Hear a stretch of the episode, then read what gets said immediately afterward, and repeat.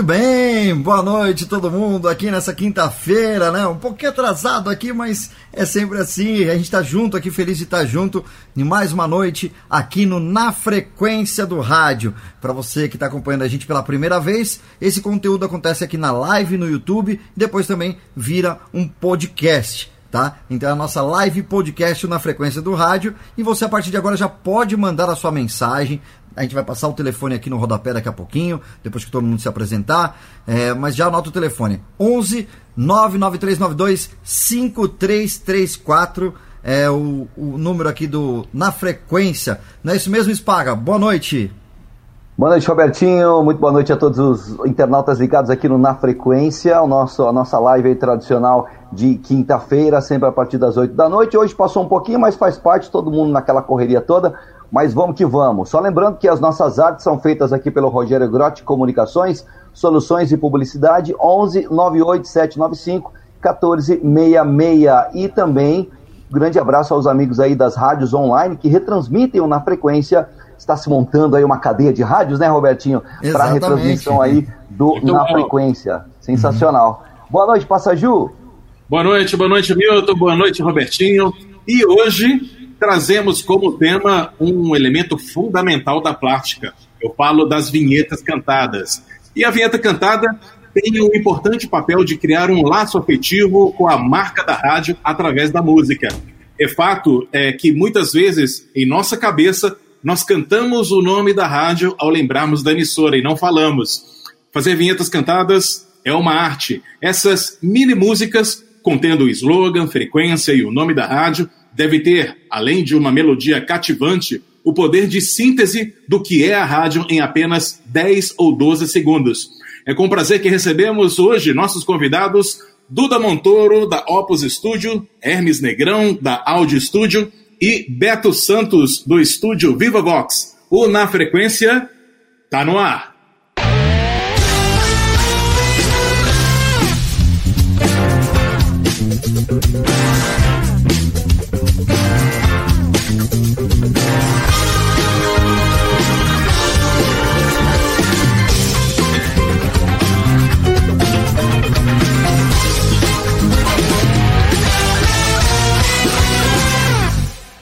Muito bem, nossos convidados online aí, tudo bem? Duda, Beto Santos, Hermes Negrão, uma boa noite para vocês. Eu já começo com um pensamento que acho que vai permear muita coisa dessa live, que é o seguinte: com vinhetas faladas, você informa, com vinhetas cantadas, você gera emoção. E o rádio, meus amigos, é emoção. Aí tá a importância da vinheta cantada. Boa noite para vocês. Boa noite, Hermes. Muito boa noite, Passaju, ao Milton e também ao Robertinho, e claro, aos meus ilustres parceiros aí de vinhetas cantadas, ao Betão e também ao grande Duda. É um prazer estar aqui com vocês, tá? E aí, Duda? Boa noite. Olá. Opa, turminha, tudo bem? Oh, Para mim também é um, uma grande honra estar aqui com vocês. Eu te agradeço o convite e estar tá participando aqui com vocês nessas duas feras aí. Só cachorro grande mesmo. E legal. Estou muito feliz. Vamos embora para frente. E você, Beto Santos, prazer em recebê-lo aqui no programa. Boa noite a todos aí, boa noite ao Roberto, Gabriel, Milton, esse senhor de cabelos brancos aqui é o senhor, senhor Opus e o Hermes Negrão. Uma boa noite para todo mundo que está assistindo a gente. Eu, eu, eu, gosto de pegar no pé do Duda aqui, se a gente, ele já está acostumado comigo. Cara, é muito legal estar é, tá participando dessa live. É uma live que eu acompanho sempre. Quando eu não assisto no YouTube, eu estou direto lá ouvindo no Spotify, porque é fantástico o trabalho de vocês. Parabéns a todos. Legal, maravilha. Vamos come começar com a primeira pergunta. O Duda acabou de sair, mas ele vai voltar, que é sempre aquela pergunta da origem, né? Como é que vocês foram parar nesse mercado das mini músicas? Começando aí com o Hermes Negrão. Bom, a Audio Studio vai ter que voltar um pouquinho lá em 1989, muito antes de fazer vinhetas cantadas, quando eu trabalhava na Rádio Cultura como contato publicitário e também é, locutor da rádio. Eu vendia publicidade nessa época e os estúdios não tinham estrutura legal para produzir. Era uma coisa muito simples, era uma, a gente chamaria, chamava naquela época de pastelaria, né? Fazia 20 comerciais no, no dia só. Eram todos iguaizinhos, não existiam trilhas para comprar, eram trilhas de disco e etc. E eu percebi que existia um caminho para produzir os comerciais mais aprimorados. E a gente começou a fazer spots comerciais, depois vinhetas faladas, e depois lá para 1995, mais ou menos, daí para cá, vinhetas cantadas, que eu fui fisgado realmente por essa magia que é fazer vinhetas cantadas para rádio e ouvir o seu trabalho lá, que acaba entrando na cabeça do ouvinte e criando uma identidade para a emissora.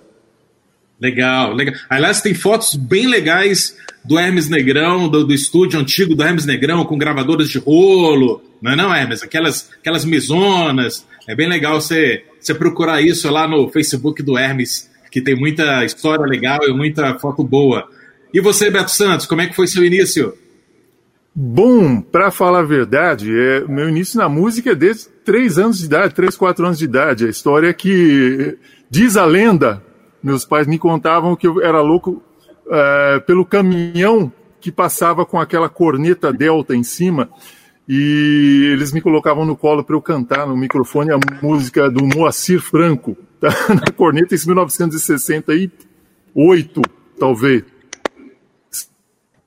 que sempre esteve presente na minha vida, sempre, até uma vez que eu ouvi uma vinheta da Jam na Rádio Cultura de Araraquara, dirigida pelo grande Antônio Carlos dos Santos, não é meu parente, né, mas é Santos também, o Toninho. E eu, eu falei, nossa, o que, que, que, é isso? A, música, a vinheta era mais bonita do que as músicas. Eu estava ouvindo a rádio, claro, por causa das músicas, mas eu fiquei apaixonado por aquilo. Uh, pouco tempo depois, uns três anos depois, eu consegui meu primeiro trabalho como locutor numa rádio. E quando eu vi que tinha o estúdio de gravação dando sopa lá, eu chamei uns amigos, é, um rapaz que tocava bateria, um outro que tinha um pianinho elétrico. Eu falei, vamos lá fazer alguma, alguma brincadeira, eu quero gravar uma vinheta para rádio. E aí a gente fez uma, um primeiro teste em 1984 com dois gravadores estéreo né, gravava um pouquinho num, gravava ao vivo mais a gravação do primeiro gravador no outro. Então foi uma brincadeira que só foi crescendo a partir daí. Né? agora, a gravação sério mesmo, profissionalmente falando, com relação à vinheta, veio alguns anos depois, nos anos 80 ainda.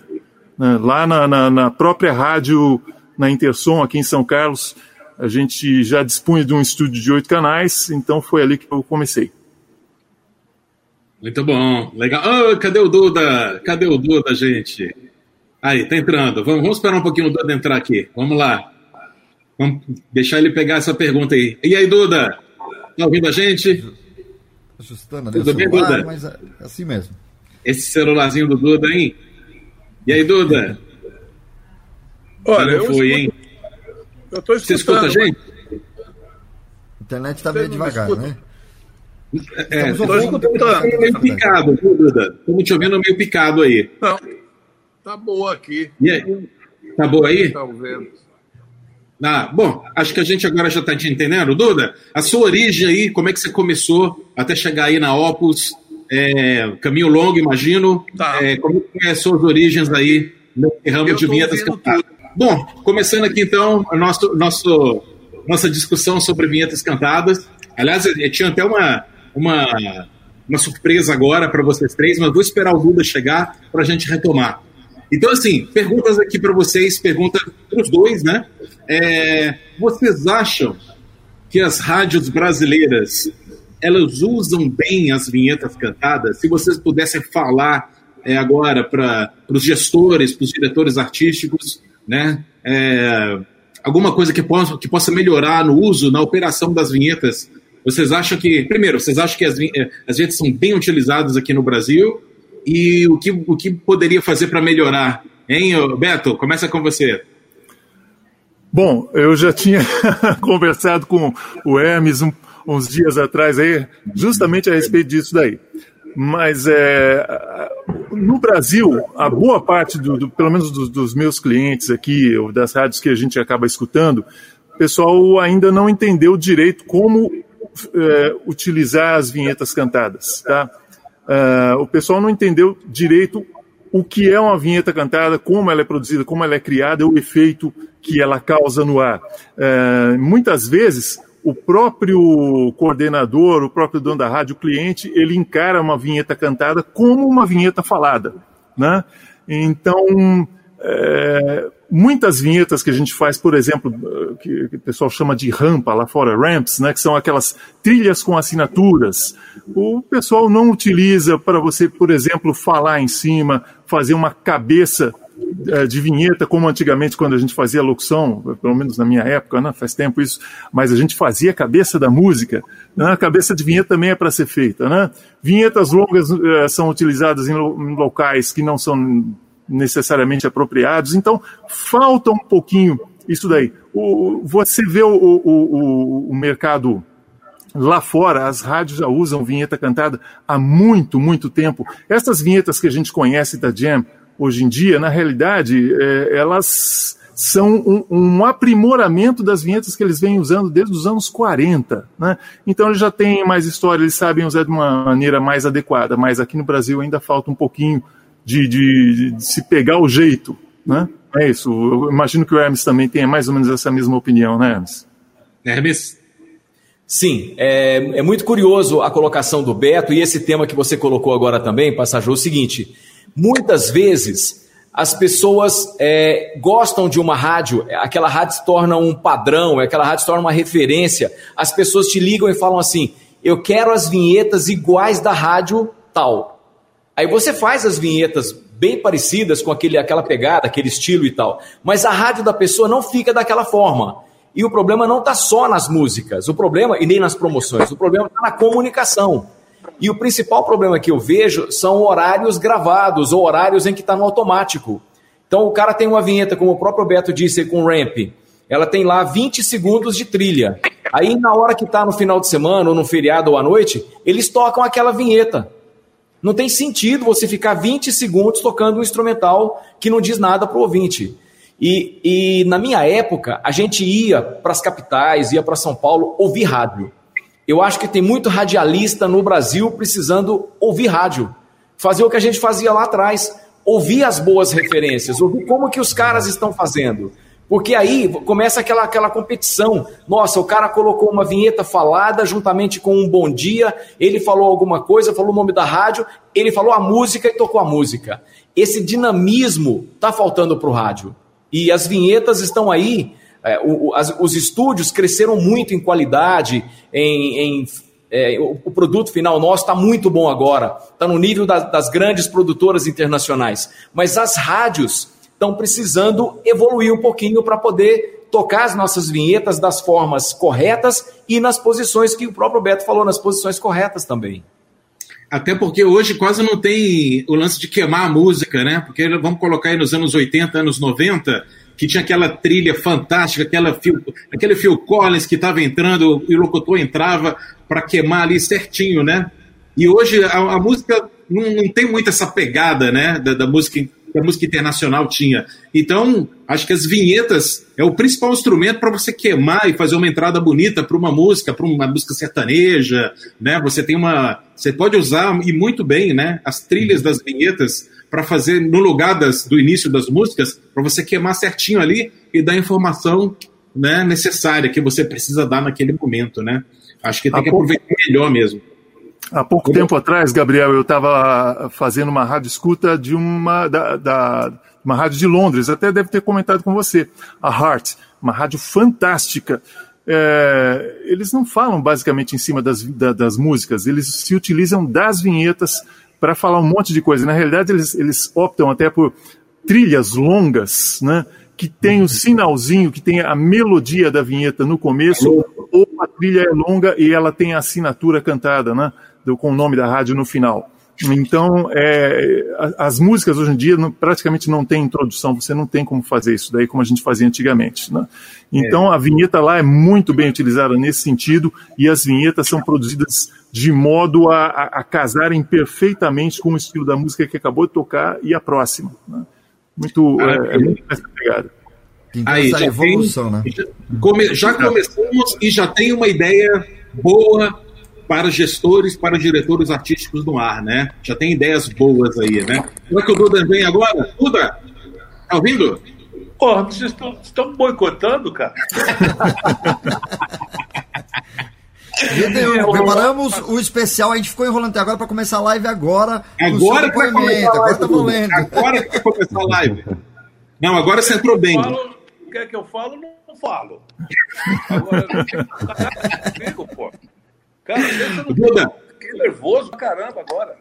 Ah, agora ficou bom. Agora, Duda, vamos lá, vamos voltar à primeira pergunta, hein? A gente quer saber a sua origem, como é que começou a Opus Studio e como é que você começou a lá se interessar por vinhetas cantadas até hoje aí, aquela, aquela história legal pra gente ouvir aí. A origem da Opus Studio. Bom, é o seguinte, eu comecei, eu sempre fui músico, né? É, vida toda. E eu tinha uma escola de música, aliás, eu tive algumas escolas né, de música. Aí, eu, porra, eu falei, cara, não aguentava mais.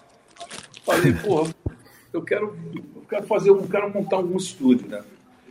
E eu lembro que nessa própria escola, eu peguei duas salas lá, fiz um aquário mais ou menos, e do outro lado fiz a técnica.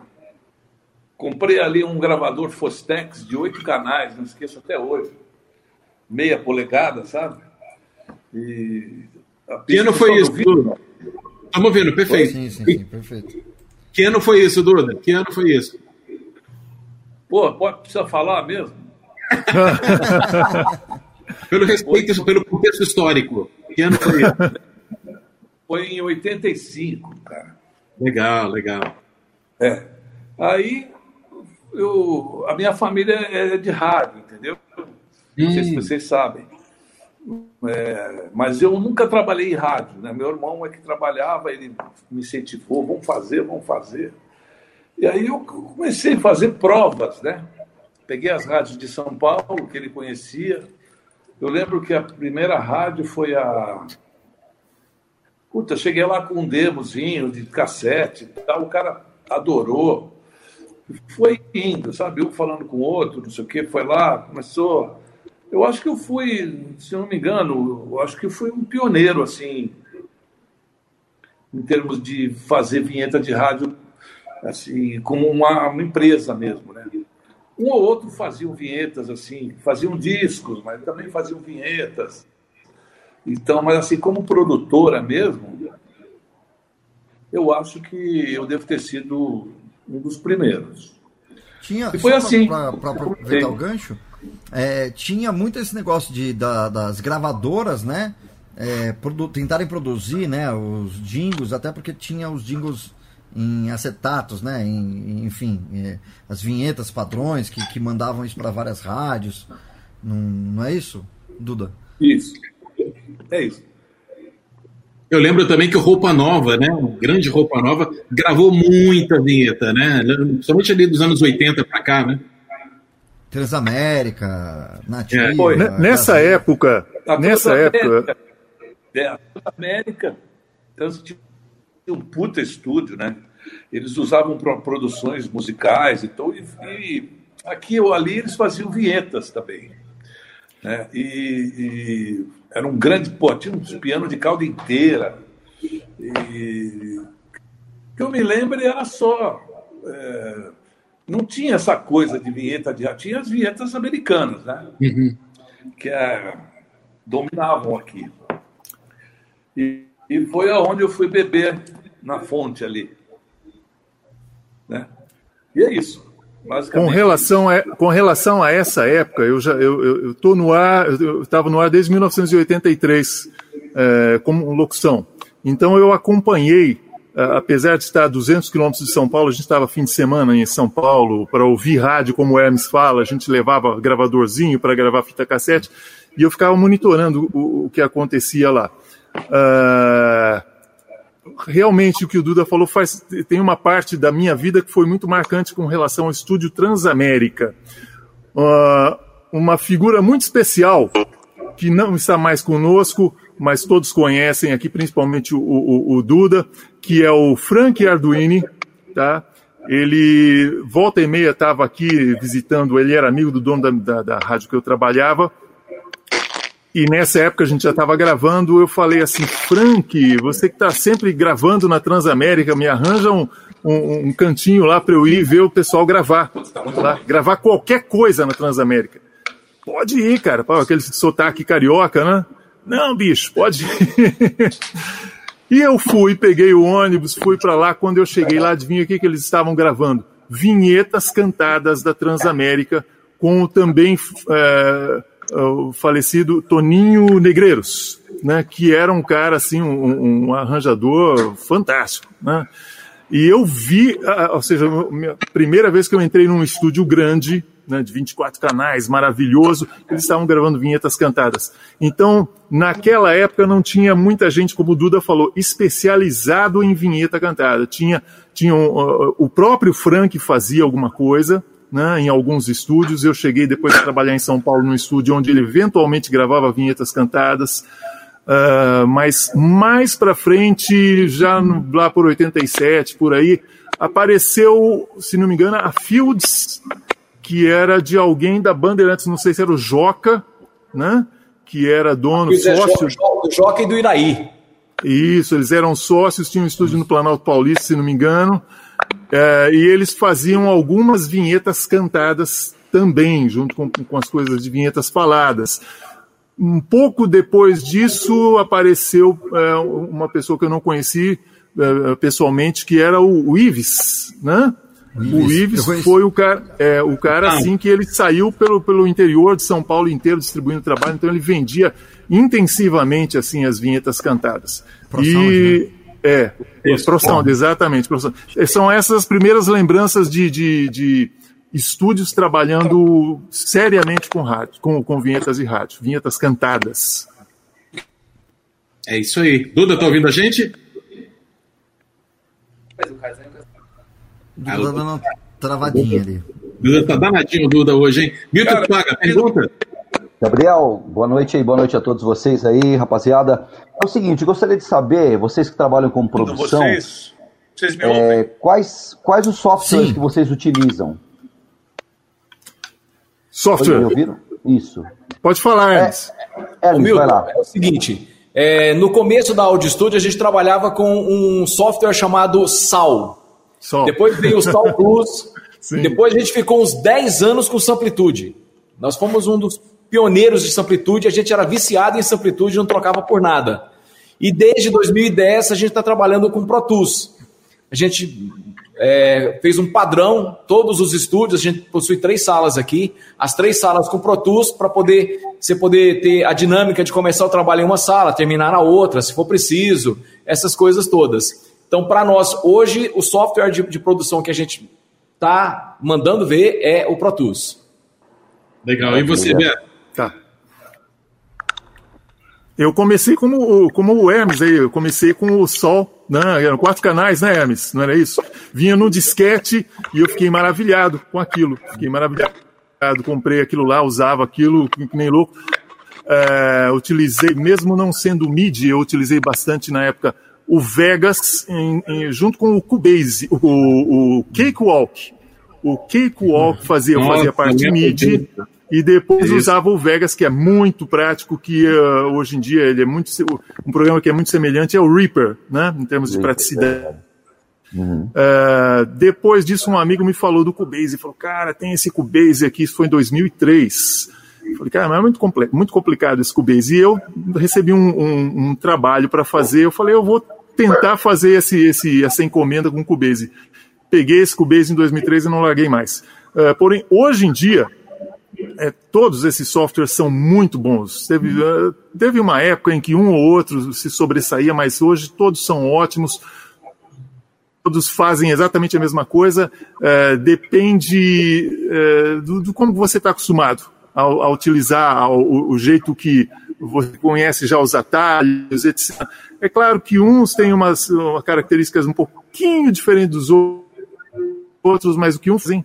Né? Tá, é, inclusive, estava vendo com o, o Rick, não sei se foi, o que usa até hoje, acho que é o Samplitude, não é isso? O, isso. Foi, você, Gabriel, você estava live, não estava? Meu pai pro Rick.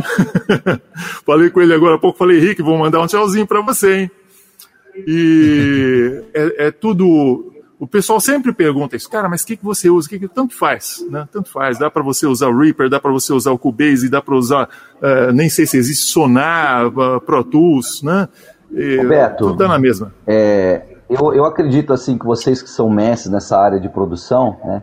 É, que de acordo com que você se adaptar também, né? Vai muito do que Sim. o profissional se adapta, se vai se adaptar ao, ao software, né? Acho que é mais ou menos é. por aí, né? É, a é, você acostuma, é cara. Você, você sabe, você sabe é. inclusive, melhor, né? inclusive vai ter uma curiosidade, acho que muita gente vai gostar de saber disso.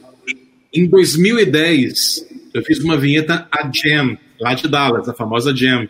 E, e tive a, a, sorte né, de acompanhar é, a gravação de vários pacotes lá no estúdio da Jam.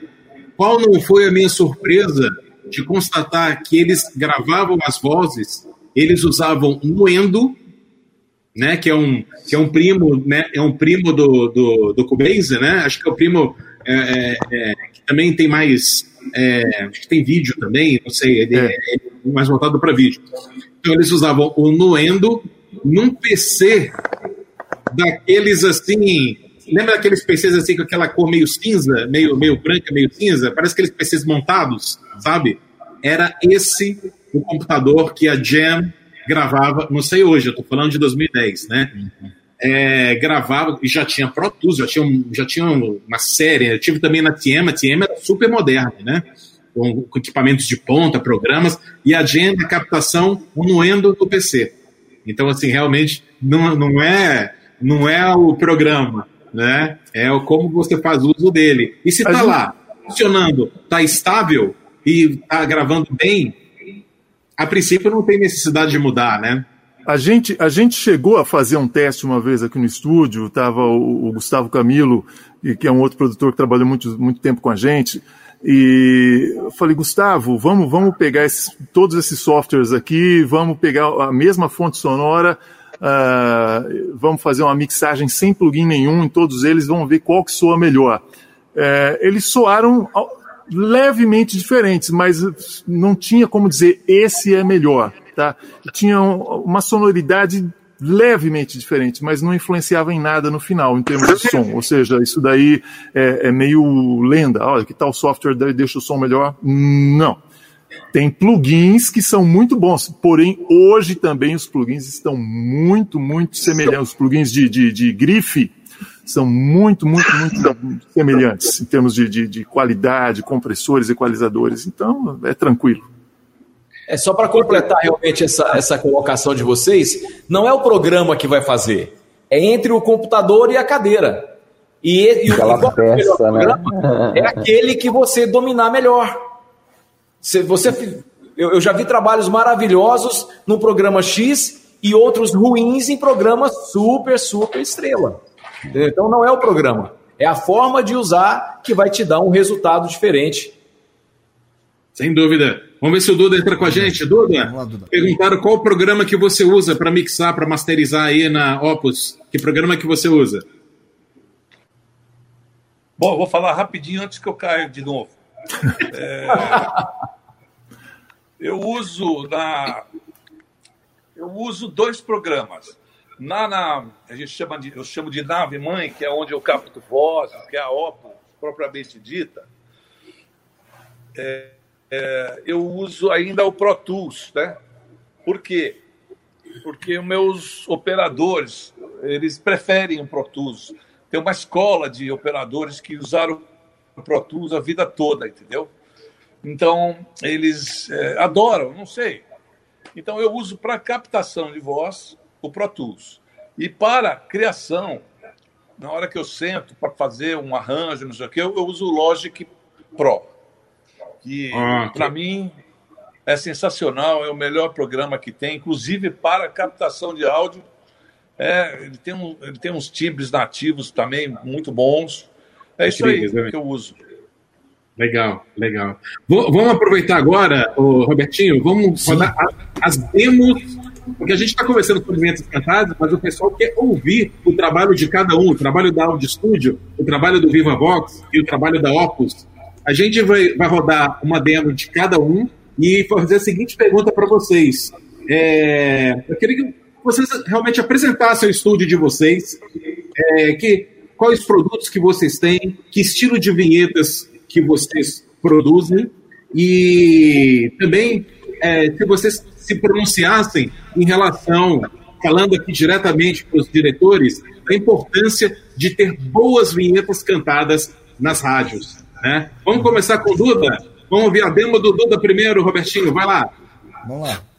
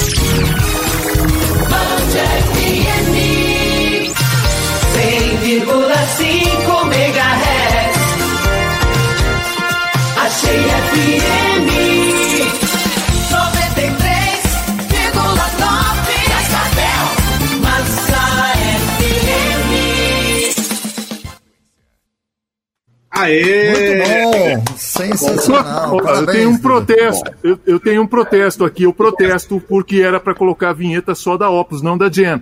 E essa demo foi aberta com algumas vinhetas feitas pela Jam. Isso não é justo. Você não concorda, Hermes? Vamos, vamos quicar fora aqui. Não, não é não. Dá um kick. Tem razão da gente ter que derrubar o Duda de vez em quando, né? São, olha, são vinhetas produzidas made in Brasil, hein? Né? Produzidas muito bem, made in Brasil, com todo orgulho. Parabéns aí, Duda. Como sempre aí, um trabalho de classe incrível. Muito obrigado. E eu queria que você apresentasse o seu estúdio para. Duvido que alguém não conheça o estúdio Opus, Viva Vox e Audio Studio. Mas vamos lá. É, quem está chegando agora no barco do rádio quer saber com o que produz né, a, a Opus, qual estilo é, preferencial que a Opus produz, os seus produtos, enfim. Fale um pouco sobre a Opus. Bem, é... eu, eu, não, eu tenho o meu estilo preferido, né? Eu também pro, eu produzo, não sou o único produtor da Opus, eu tenho parceiros, né? É, eu gosto de, de diversificar também, mas desde que siga uma linha eu acho importante é, o cara saber, pô, identificar, falar, pô, essa vinheta é da Opus. Então, para mim, é super legal isso. Por isso que eu, mesmo que eu, eu peça uma produção para alguém, e eu tenho alguns, é, é, falo, cara, mas segue essa linha, fica à vontade desde que você faça do meu jeito, entendeu? Então, é assim.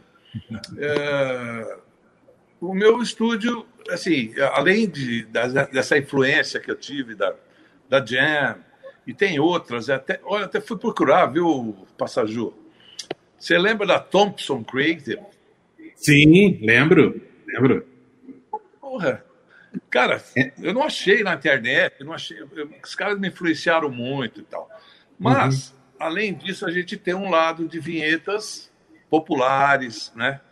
Gente tem que atender todas as emissoras e tá aquelas vinhetas mais amigas, mais carinhosas é, e regionais, né? Pô, eu faço vinheta para Bahia FM, tudo axé. É, eu faço lá para o sul, aí de repente aparece um shot, aparece um baião para fazer. Cara, eu vou e faço. Mas eu tento imprimir uma marca assim da, da Opus, sabe? Nos vocais, nos playbacks, eu dou um jeitinho para né, para deixar ali a minha marca. E basicamente é isso. A Opus é isso, é simples. Simples e barato. E efetivo. tá certo, Duda. Vamos ouvir a segunda demo? Vamos ouvir a segunda demo? Vamos ouvir Áudio Estúdio Hermes Negrão. Solta aí, Robertinho, vai lá. Áudio Estúdio. Clube FM. Conquista na Áudio Estúdio. Vá! Áudio Estúdio.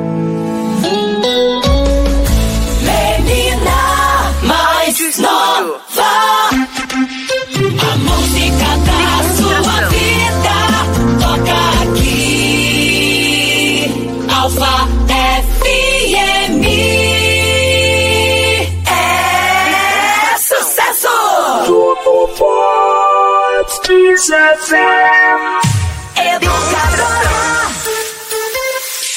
Vox 90.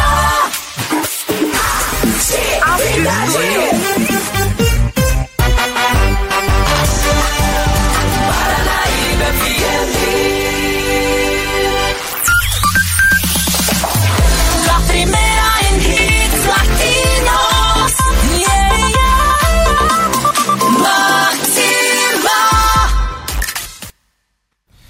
Muito bom, show de bola. Parabéns pelo trabalho, hein, Hermes? Obrigado, obrigado. olha, a gente está rodeado aqui, olha, das melhores produtoras do Brasil, né? A gente tem que falar que é com grande orgulho que a gente recebe vocês. Hermes, apresente, apresente o estúdio, áudio estúdio. Bom, primeiramente, é, eu preciso dizer e compartilhar que a Áudio Estúdio não é o Hermes, tá? Por trás de mim tem uma equipe gigantesca de pessoas, de talentos. Tem os produtores aqui que estão conosco, o Elton de Oliveira, que está há 15 anos comigo no estúdio, que é um cara que construiu a identidade da Audio Studio Sonora. O Joel Smith, que é um DJ que veio somar conosco agora nos últimos quatro anos, trouxe uma pegada mais jovem para gente. Tem o Daniel Soville, tem a Mirelle, que cuida da gente aqui como uma mãezona ou irmãzona. E os nossos vocalistas especiais aí, o Tiagão, que é o nosso arranjador de coral, a Flavinha com o seu talento, e a mais recente que chegou agora, que é a Ju. Tá? E produtores musicais, eu sou dos três, aqui eu sou o único que não é produtor musical, aliás, eu sou péssimo de música, não sei tocar nada. Eu fiz um, um, um, vídeo outro dia brincando lá com um tecladinho tocando sanfona lá, mas lá esquece, não sou eu, tá? É, a Audio Studio tem procurado nesses 30 anos, evoluir com a mudança do rádio, tá? Então nós já fizemos vinhetas é, parecidas com a Jam, já fizemos vinhetas um pouco mais modernas e hoje a gente está tentando seguir o que a, o mundo está querendo ouvir, tá? As tendências tanto americanas quanto as tendências europeias. E eu estou feliz com relação ao resultado que nós temos conseguido, porque a gente está presente hoje na, numa grande quantidade de emissoras em todo o Brasil. E o mais curioso é que quando, enquanto temos muitas emissoras do Brasil indo lá fora comprar vinhetas, é, gringo tentando cantar em português, nós brasileiros da Áudio Estúdio estamos exportando vinhetas, tá? Nós montamos uma parceria com o Tolis da Omega Productions, fizemos já alguns pacotes internacionais para a Grécia, fizemos é, um pacote esta semana que passou agora para uma rádio latina que tem próxima de Nova York. Já fizemos vinhetas para La Mega de Nova York e também para Amor, que é uma outra rádio latina também de Nova York. Sem falar que nós temos é, vinhetas hoje em Portugal, em Angola, em Moçambique, no Uruguai, no Paraguai, na Argentina e em, uma, em vários outros países também. Então, eu sou, eu sou uma pessoa realizada profissionalmente com a minha equipe. Eu acho que essa equipe é que faz o sucesso da Áudio Studio. Parabéns, maravilha, muito bom. E que legal né, o, o, dono do estúdio pensar na equipe, no, no, no, é, porque realmente tudo tem que funcionar que nem um relógio, né, cara? Se, se todo mundo trabalhar com vontade, tudo tal, os resultados, isso para qualquer empresa, para qualquer rádio, né, funciona muito bem. Parabéns por você valorizar a sua equipe, viu, Hermes? Principalmente aqui Valeu, Robertinho. Valeu mesmo. Valeu. E vamos ouvir agora a demo Viva Vox. Segura aí. Opa! Não?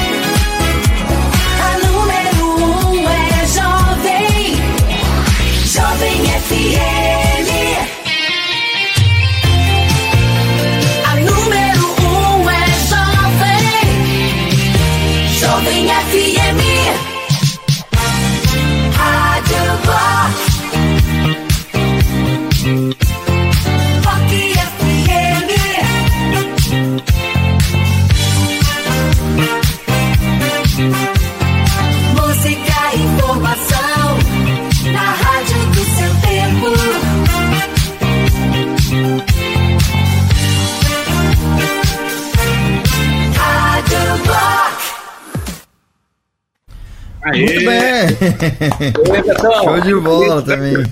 maravilhoso. É isso aí, Beto. Só nata, hein? Só as melhores aí. Olha lá. Beto, Então, é- é- Vivo Vox. Eu tenho, eu tenho mais ou menos assim a, a mesma ideia que o Duda falou ah, com, com relação a estilo. Ah, ao, ao longo do tempo eu percebi eh, que eu trabalho muito mais como um, um, um ateliê eh, que, que eu acabo passando o meu estilo eh, nas vinhetas. Como o próprio Duda falou, até trabalho com outro outro criador ou outro produtor, tal, mas falo, bicho, segue nessa linha. Eh, então a gente faz cada trabalho que o cliente pede, eh, seja em qualquer estilo, seja um estilo jovem, seja num, num estilo mais amigão, mais popular, mas acaba sempre indo com a mesma, com, a- com a- com aquela mesma característica do compositor, no, no caso, a, a- minha própria eh, maneira de expressar as vinhetas. Eh, esse nome Viva Vox, ele não é à toa. Eh, ao longo do tempo eu percebi que o instrumento que eu mais gostava, a sonoridade que eu mais gostava era da voz humana.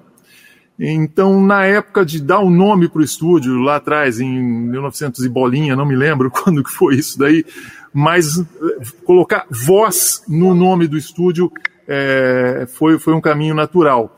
Então, é uma coisa que a gente gosta muito de mexer, é justamente com a parte vocal ah, das vinhetas. Eu acho que esse, esse- essa é uma, é uma- uma característica assim que eu gosto de trabalhar bastante. Mas a gente faz, tenta fazer de tudo. Né? Eu, eu sempre falo que a gente vai ficando velho, a gente tem a, a facilidade de fazer, eh, trabalhar com determinado estilo que a gente tinha mais eh, afinidade quando era mais jovem, na fa que a gente tocava, quando, quando tinha entre 20 e 30 anos de idade, né?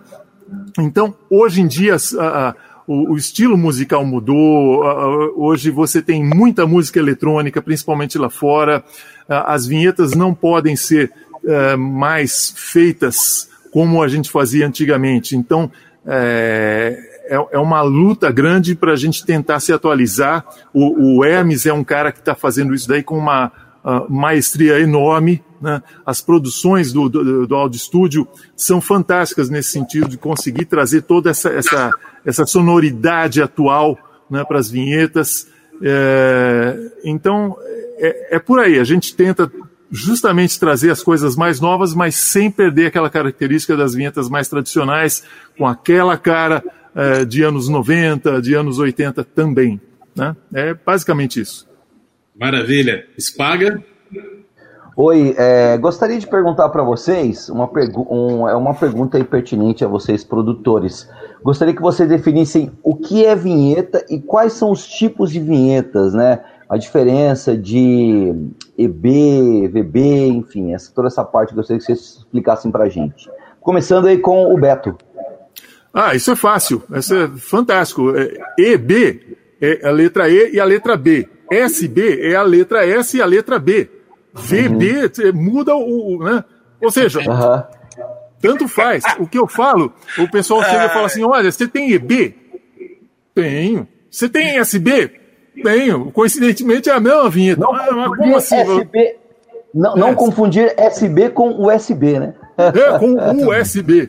Então, na realidade, o que acontece? Eu acho que é, eu, eu falo para o cara que vai comprar, para o cliente, eu falo, a mesma vinheta você pode usar em várias é, partes da programação. Uma mesma vinheta de 7 segundos, por exemplo, você pode usar para sair do bloco uh, musical e entrar no bloco comercial, você pode usar essa mesma vinheta para voltar do bloco comercial para o bloco, bloco musical. Você pode usar ela até para assinar chamada, né? Essa mesma vinheta vai te dar uma versão curtinha, que é a vinheta cortada no meio, que a gente fala, né, o shotgun, tá? Esse shotgun, que é só o nome, só a assinaturinha lá, né, no, no, no final, uh, você pode usar esse shotgun para carimbar chamada, você pode usar ele para cruzar música, você pode usar ele para cruzar dois comerciais. Então você pode fazer o que você quiser com a vinheta. Não, não, tem, não, não existe essa nomenclatura. Outra coisa, outra confusão também, na, na, a confusão é mais na minha cabeça, né? Uh, o pessoal fala, você tem vinheta ponte? Eu falei, cara, acho que sim, mas na minha época a gente chamava vinheta ponte, tinha lá um monte, a, a, aquele monte de cartucho do lado, estava assim, vinhetas pontes. As vinhetas pontes, coincidentemente, eram as faladas. Então eu falei, para mim, vinheta ponte é vinheta falada. Mas se você considera uma, uma, determinada vinheta cantada com determinada característica, seja de duração ou de pegada, se você chamar que isso é vinheta ponte, para mim tá ótimo. Então cada rádio, cada lugar do, do, do, do Brasil vai ter um jeito, uma nomenclatura para vinheta. é- Mas eu acho que essa né? é, a nomenclatura é o menos importante, é, é, mais como você vai usar a vinheta. Quando a gente vende um, um, pacote de vinheta, a maioria dos estúdios trabalha assim: você manda a vinheta inteira cantada e tocada, que é a versão uh, full, né? Depois você manda a vinheta só o, só o coral, que é a, a, capela, que até hoje eu não sei se tem dois Cs ou dois Ls ou, ou dois Ps. Dois Ls. dois Ls com um C só. Um C só. É. Demorei pra, eu demorei para decorar, tá? É. Assim, eu sou bambambam, não. Demorei para decorar, viu? Então, Verdade. e você tem, a, você tem a versão cortada no meio, que é a shotgun, você tem a trilha com assinatura. Então, a mesma vinheta você pode utilizar em várias partes da programação. Tá? Você pode usar aquela trilha com assinatura para você. Tá terminando a última música do seu bloco musical. Você já entra no final daquela música, fala, pois é, ó, daqui a pouquinho, depois do intervalo, tem para você mais uma música aqui na rádio tal, não vai embora não. E aí você faz a cabeça da vinheta, entra a assinatura cantada e de lá, pá, já entra o primeiro spot do, do break. Tá? Então você pode usar essa vinheta aí, e a vinheta que tiver a versão inteira, que tem o slogan da rádio no começo, você faz para abrir o, o, o próximo bloco alguma coisa assim. Então, é como que você, você vai receber esse material. Então, o sujeito comprou lá, por exemplo, 10 vinhetas, um pacote com 10 vinhetas, a gente vai entregar algo em torno aí de 40, 50 arquivos, que são os desdobramentos de mixagem, né?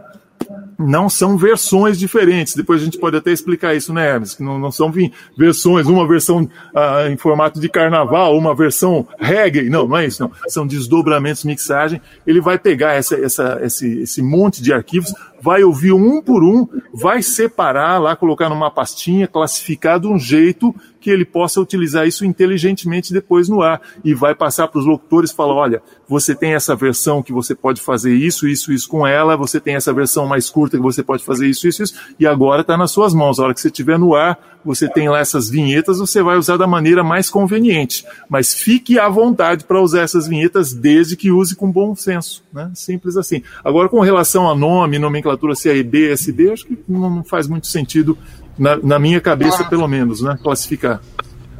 Tá, tem uma pergunta para fazer aqui. A pode, resposta pode, do, claro, do Beto. Claro. É, na verdade, na verdade é, existe um padrão e as rádios estão habituadas com essas nomenclaturas, viu, Beto? E quando a gente faz as versões, a gente inclusive faz essas versões, só que às vezes a gente não coloca esses nomes. Mas aí dentro daquela ideia que nós falamos, para que a gente tente é, com que a, a, os locutores possam usar melhor as vinhetas, no ano passado, nessa época, eu fiz 10 vídeos explicativos no YouTube com dicas de como usar melhor as vinhetas. É, especificamente sobre a, a colocação do Milton, geralmente as vinhetas EB e SB tá? EB, entrada de break comercial. SB, a saída do break. São as trilhas que tem as ramps que você falou hoje, logo mais cedo, no, no começo do nosso bate-papo, né? Aí as vinhetas a capelas que tem só o nome, pode usar intercom ou entre música. As vinhetas com é, slogan e nome, geralmente você vai entrar para fechar o bloco ou para abrir o, o, o bloco de música. O top of the hour, que é uma vinheta maior com janela de locução, são as vinhetas para abrir a hora ou para abrir o horário. Eu acho que é muito importante a gente começar a escolar as pessoas sobre isso para criar o padrão. E as principais rádios que estão se destacando no bom uso de vinhetas, os coordenadores ou diretores artísticos, eles padronizam as vinhetas. Então, não é aquela, aquele negócio que a gente mandar 50 vinhetas lá para a rádio e eles colocarem no computador e pronto. O, o coordenador artístico ele tem que falar: essa vinheta, top of the hour, vai tocar na hora zero ou na hora cheia. Essa outra vinheta aqui, SB, vai tocar depois do break, na hora 15, por exemplo. O ID de identificação é para falar a hora certa e é só esse aqui. Ah, esse outro ID vai ser para falar a temperatura. Então, as rádios que querem melhorar o uso da plástica, de melhoria da plástica e o uso das vinhetas, eles têm que criar padrões para poder usar essas vinhetas nas horas certas, onde todos os locutores de todos os horários vão obedecer umas regrinhas para a rádio ficar com a mesma cara. Senão, o cara da manhã toca as vinhetas de uma maneira, o da tarde de outro, o da noite de outro, e a rádio Pode perde usar, a né? identidade, entendeu? É importante ter consistência, né? Todo mundo Sim. usar da mesma forma, né? Esses vídeos esses vídeos estão no YouTube, não é, Hermes? Então, eles estão lá, para quem quiser ver. Sim, são 10 vídeos com dicas, tá? Estou é, colocando a minha opinião sobre como usar essas, esse material e esses vídeos estão disponíveis no canal do YouTube do Hermes Negrão. Só você entrar lá, assistir à vontade, é liberado para todo mundo que quiser ver. Aí pronto, informação aí para você aí que tem dúvidas sobre nomenclatura, que vinheta eu uso, em qual situação, é, já dá sugestão. Né? Vai lá no YouTube do Hermes Negrão, que tem várias, é, vários toques muito legais, né? Para você padronizar o uso das vinhetas da sua rádio. Beto? Não, e, e uma coisa que é importante é, é, o seguinte: a gente, quando compõe a vinheta, a gente compõe já pensando como essa vinheta vai ser utilizada. Tá? É, é os vídeos, quando o Hermes fez isso daí, eu falei, puta, cara, genial, era exatamente o que precisava porque é um vídeo educativo. Todo coordenador tem que ver aquilo. Né? Porque muitas vezes o cara ele não tem um ouvido musical muito bem é, afiado ou, ou, ou, não tem uma educação musical assim mais avançada. Então ele coloca meio qualquer coisa, perde o padrão que, você, que todos vocês se referiram. Né? Esses vídeos são fantásticos. É, e é um, é um jeito mesmo do coordenador assistir, passar para os locutores e falar: olha, vamos seguir esse padrão aí, porque é exatamente isso, bicho. O cara, quando compõe, ele fala: cara, essa, eu vou fazer determinada uh, virada aqui, eu vou imprimir determinado ritmo para o locutor falar aqui ou para o locutor não falar. Então, tem, é, tudo é estudado. Né? Tudo, é, tudo tem uma, uma razão de ser né, quando a gente cria a vinheta. Tem também a, a situação que está acontecendo agora, né? É novos coordenadores, né? Chegando no mercado também, que não teve a vivência dessa é, a evolução também da, da plástica da rádio e tal, porque depois que fica no, no computador meio que no automático, às vezes cai meio como um randômetro lá, né? Fica é, a próxima vinheta com a próxima música e vamos lá. Não tem esse cuidado, às vezes, de, de pensar que aquela Exato. vinheta mais rápida vai encaixar melhor com aquela outra música Sim. mais rápida, né? É, essa situação também da, da automação, né? Da, dessa. Assim, você tem a, toda a, a situação que você pode. É, você pode programar que a automação faça isso bem feito, mas às vezes por falta de conhecimento, talvez. O Gabriel né? falou é, numa outra live a respeito de uma, uma rádio da Europa, não lembro qual que era, acho que do estúdio era um trabalho feito pela Brand, se não me engano, que eh, na vinheta já vinha lá o BPM ou o tom né, da Sim. vinheta para você casar com o tom da música. Fica fantástico, cara. Isso. fica maravilhoso. Né? É, é, é, um exemplo de extremo bom senso e, e extrema boa utilização do material que é produzido. É, é muito legal mesmo. É um, é um case muito interessante, porque na verdade isso nem é uma vinheta cantada. Essa rádio, é o que a gente está falando, chama-se Studio Brussels, que é uma rádio belga, né? É, eles não têm vinheta cantada, mas eles usam muito a logo. A, a logo. logo. E, e cada vinheta que tem que termina com a logo da rádio tá em um tom diferente, uma nota diferente, né? E o, e o locutor ele tem acesso à tonalidade da música. Olha, essa música está em Ré. Então, ele sabe que é, vai escolher ali uma, uma, uma vinheta também na mesma tonalidade para casar perfeitamente com a música que está vindo. Então, assim, são os detalhes, né, gente? Detalhe, eu acho que para mim. O acabamento, né? Na, numa obra, o acabamento é o que sai mais Exato. caro e que faz o diferencial também de uma casa, de uma obra, né? É o acabamento, né? É um Exato. detalhe O ali. diferencial das rádios campeãs estão no amor ao detalhe. Quando você tem esse amor ao detalhe e você pensa a rádio como um todo, né? E, e- e- e em todos os aspectos, não tem jeito. A rádio é bem feita mesmo e é uma rádio campeã. Né? Então esse é um exemplo que você trouxe, né? E porque a gente também já vi, eu já vi rádios aqui no Brasil não que não utilizam bem, né? Infelizmente, em, em um pacote caro, que eu sei que é um pacote foi muito caro, que eu ouvi a rádio, mas não- infelizmente não utilizavam bem as, as vinhetas. Não é só é, a- a ter vinhetas cantadas, mas também saber utilizá-las. E a, a dica do Hermes em relação aos vídeos tá perfeita. Vamos lá, até eu vou lá de novo, que eu já vi esses vídeos, mas eu vou lá dar uma recordada, né? E o Hermes manda bem pra caramba na locução, hein? Manda bem, eu falei é isso na época. É legal, a gente não vê mais locutor assim, é, ultimamente. Depois daquele fenômeno da Transamérica no final dos anos 80, que é Transamérica 3 e 12, e acabou. O locutor vai pode ir embora e tal. É, é, desculpa, no- no- essa é a minha opinião. Mas é, os locutores começaram a ser podados, podados, podados, né? E, e eu, eu vi aquilo, o Hermes fazendo aquela locução, falei, cara, que legal, é exatamente assim que eu gosto. Tinha que ser assim de novo. É maravilha. Ouvir o comunicador, né? O Exato. comunicador, né? Não desanunciando só as músicas. Então, Eu tô no ar, hein? Muito- Eu tô aí no ar, não? No ar, vamos Tomando lá. água. Está na hora, está na hora que. Está na... Grande Duda. Ah, vamos fazer o seguinte. Cara, não é possível. falou muito de nomenclatura, O mas Duda a tá gente. tentando falar aí. Oi? Fala, Duda. Não, E aí, cadê? é, Vamos lá, vamos lá. Não caia, Duda. Por que você está querendo cair, Duda? Não caia. Eu tô pegando pedaços assim, puta, eu tô meio perdidão aqui, sabe? Não, mas. Mas então o vamos que eu fazer queria dizer rápido, Fala. antes que eu caia, é, assim, que eu também eu, achei legal essa- esse negócio do Hermes falar da equipe, valorizar a equipe, porque eu acho sensacional isso, sabe?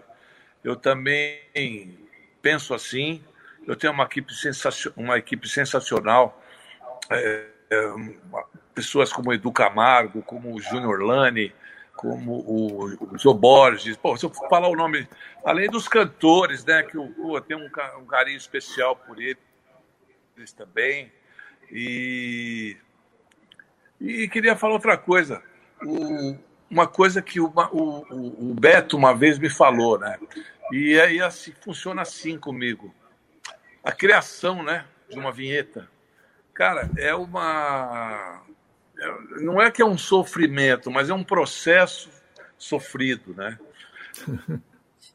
Demora. o cara fala, pô, mas é um negócio de 12 segundos, 15 segundos. Pô, isso aí você tira de letra.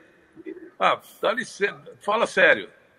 Cara, você em 15 segundos ou 12 ter que resolver um, porque tem começo, meio e fim, né?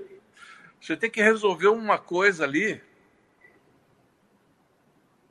É, com relação a isso que o Duda estava falando, é, é, é, vou complementar aqui para não perder o gancho, mas é uma coisa muito interessante. Ah, muitos, muitos, muitos casos, acho que o Hermes vai, vai, vai falar isso também. O- os coordenadores, eles é, tratam a vinheta cantada do mesmo jeito que tratam a vinheta falada. O sujeito, ele, o- a semana passada, ele fechou comigo lá o pacote. No dia seguinte, ele falou assim: E aí, como é que estão as vinhetas, né? Eu comentei isso com um amigo meu. Eu falei, cara, o cara pediu ontem, fechou seis horas da tarde. Hoje ele já quer saber como é que estão as vinhetas. Aí o meu amigo falou assim: cara, faz o seguinte, manda um arquivo para ele com o metrônomo. Pip, pip, pip, né? pelo menos isso já está pronto. Então, o pessoal não, não percebe. Escolhemos que o que eu- BPM, né? É, é, de vez em quando, eu, eu- tô lá mixando as vinhetas e tal, o cara fala, cara, desculpa, viu? É, olha, eu não quero te apressar, mas como é que estão as vinhetas? Eu tiro uma foto do, do, do- um, um- um print screen da, da tela, falei, tá vendo esses... Eu mostro lá embaixo, 70 canais, sei lá, eu um número bem assustador, assim, né? Tem projeto que tem bastante canal. Eu falo, cara, só, eu preciso só mexer nesse número de canais aqui para fazer essa vinheta. Vezes 10, né? Que é o número de vinhetas. Então, o pessoal não entende que dá trabalho mesmo. A gente demora horas, às vezes, para fazer uma única vinheta. E teve um caso muito interessante que aconteceu comigo. É, eu fiz uma vinheta, eu levei um dia inteiro é, trabalhando naquela vinheta, entre- compondo a vinheta, compondo a vinheta. Um dia inteiro. Quando chegou no final do dia, eu falei, cara, eu nunca mais posso fazer isso. Eu estou perdendo muito tempo. Um dia para compor uma vinheta não é possível. Eu fiquei muito chateado aquele dia, mas tudo bem, passou, fiz o pacote, entreguei. Daí, algum tempo, acho que um ou dois anos depois, um sujeito, um locutor dessa rádio, ele estava conversando comigo, ele falou, cara, tem uma vinheta, cara, que quando eu coloco no ar, eu entro a milhão fazendo aquele prefixo em cima da vinheta. Ah, é, qual que é a vinheta? Essa daqui ele colocou, era tal vinheta que eu demorei um dia para compor. Aí eu falei, putz, cara, você não sabe o, o alívio que você me, me trouxe, né? Então eu- foi tanta energia gasta naquilo, e o cara me deu esse feedback, né? Que ele curtiu o negócio. Então demora mesmo para ficar bom. Não é, é, o, o- coordenador de rádio, ele está acostumado com tipo assim, o dono da rádio. Ele fala, cara, tem um texto para gravar aqui, toma o texto. E né, o sujeito entra na frente do microfone, grava o texto, vai embora, o técnico põe a música, 30, 30 segundos para gravar o texto, mais 30 segundos para pôr a música, em dois minutos está pronto o comercial. Eu penso que a vinheta cantada é assim, né? E não é, né? É, é muito demorado. Você canta. A quantidade de vezes que o coral canta até acertar o tom, até acertar o, a- a- a- eles se encaixarem, encontrarem direitinho. Às vezes o nome da rádio é todo, é, às vezes o nome da rádio é todo cheio de S, de T's, de P's, né? Então tem que fazer esse encontro direitinho, demora pra caramba, pra gravar, demora pra editar. Nossa, é. Mas É, fica vinheta- bom. Vinheta É. cantada é uma arte, sem dúvida nenhuma. Demora tanto trabalho, uma vinheta cantada, praticamente o mesmo trabalho do que uma música. Posso Então, aproveitar fazer uma pergunta rapidinho?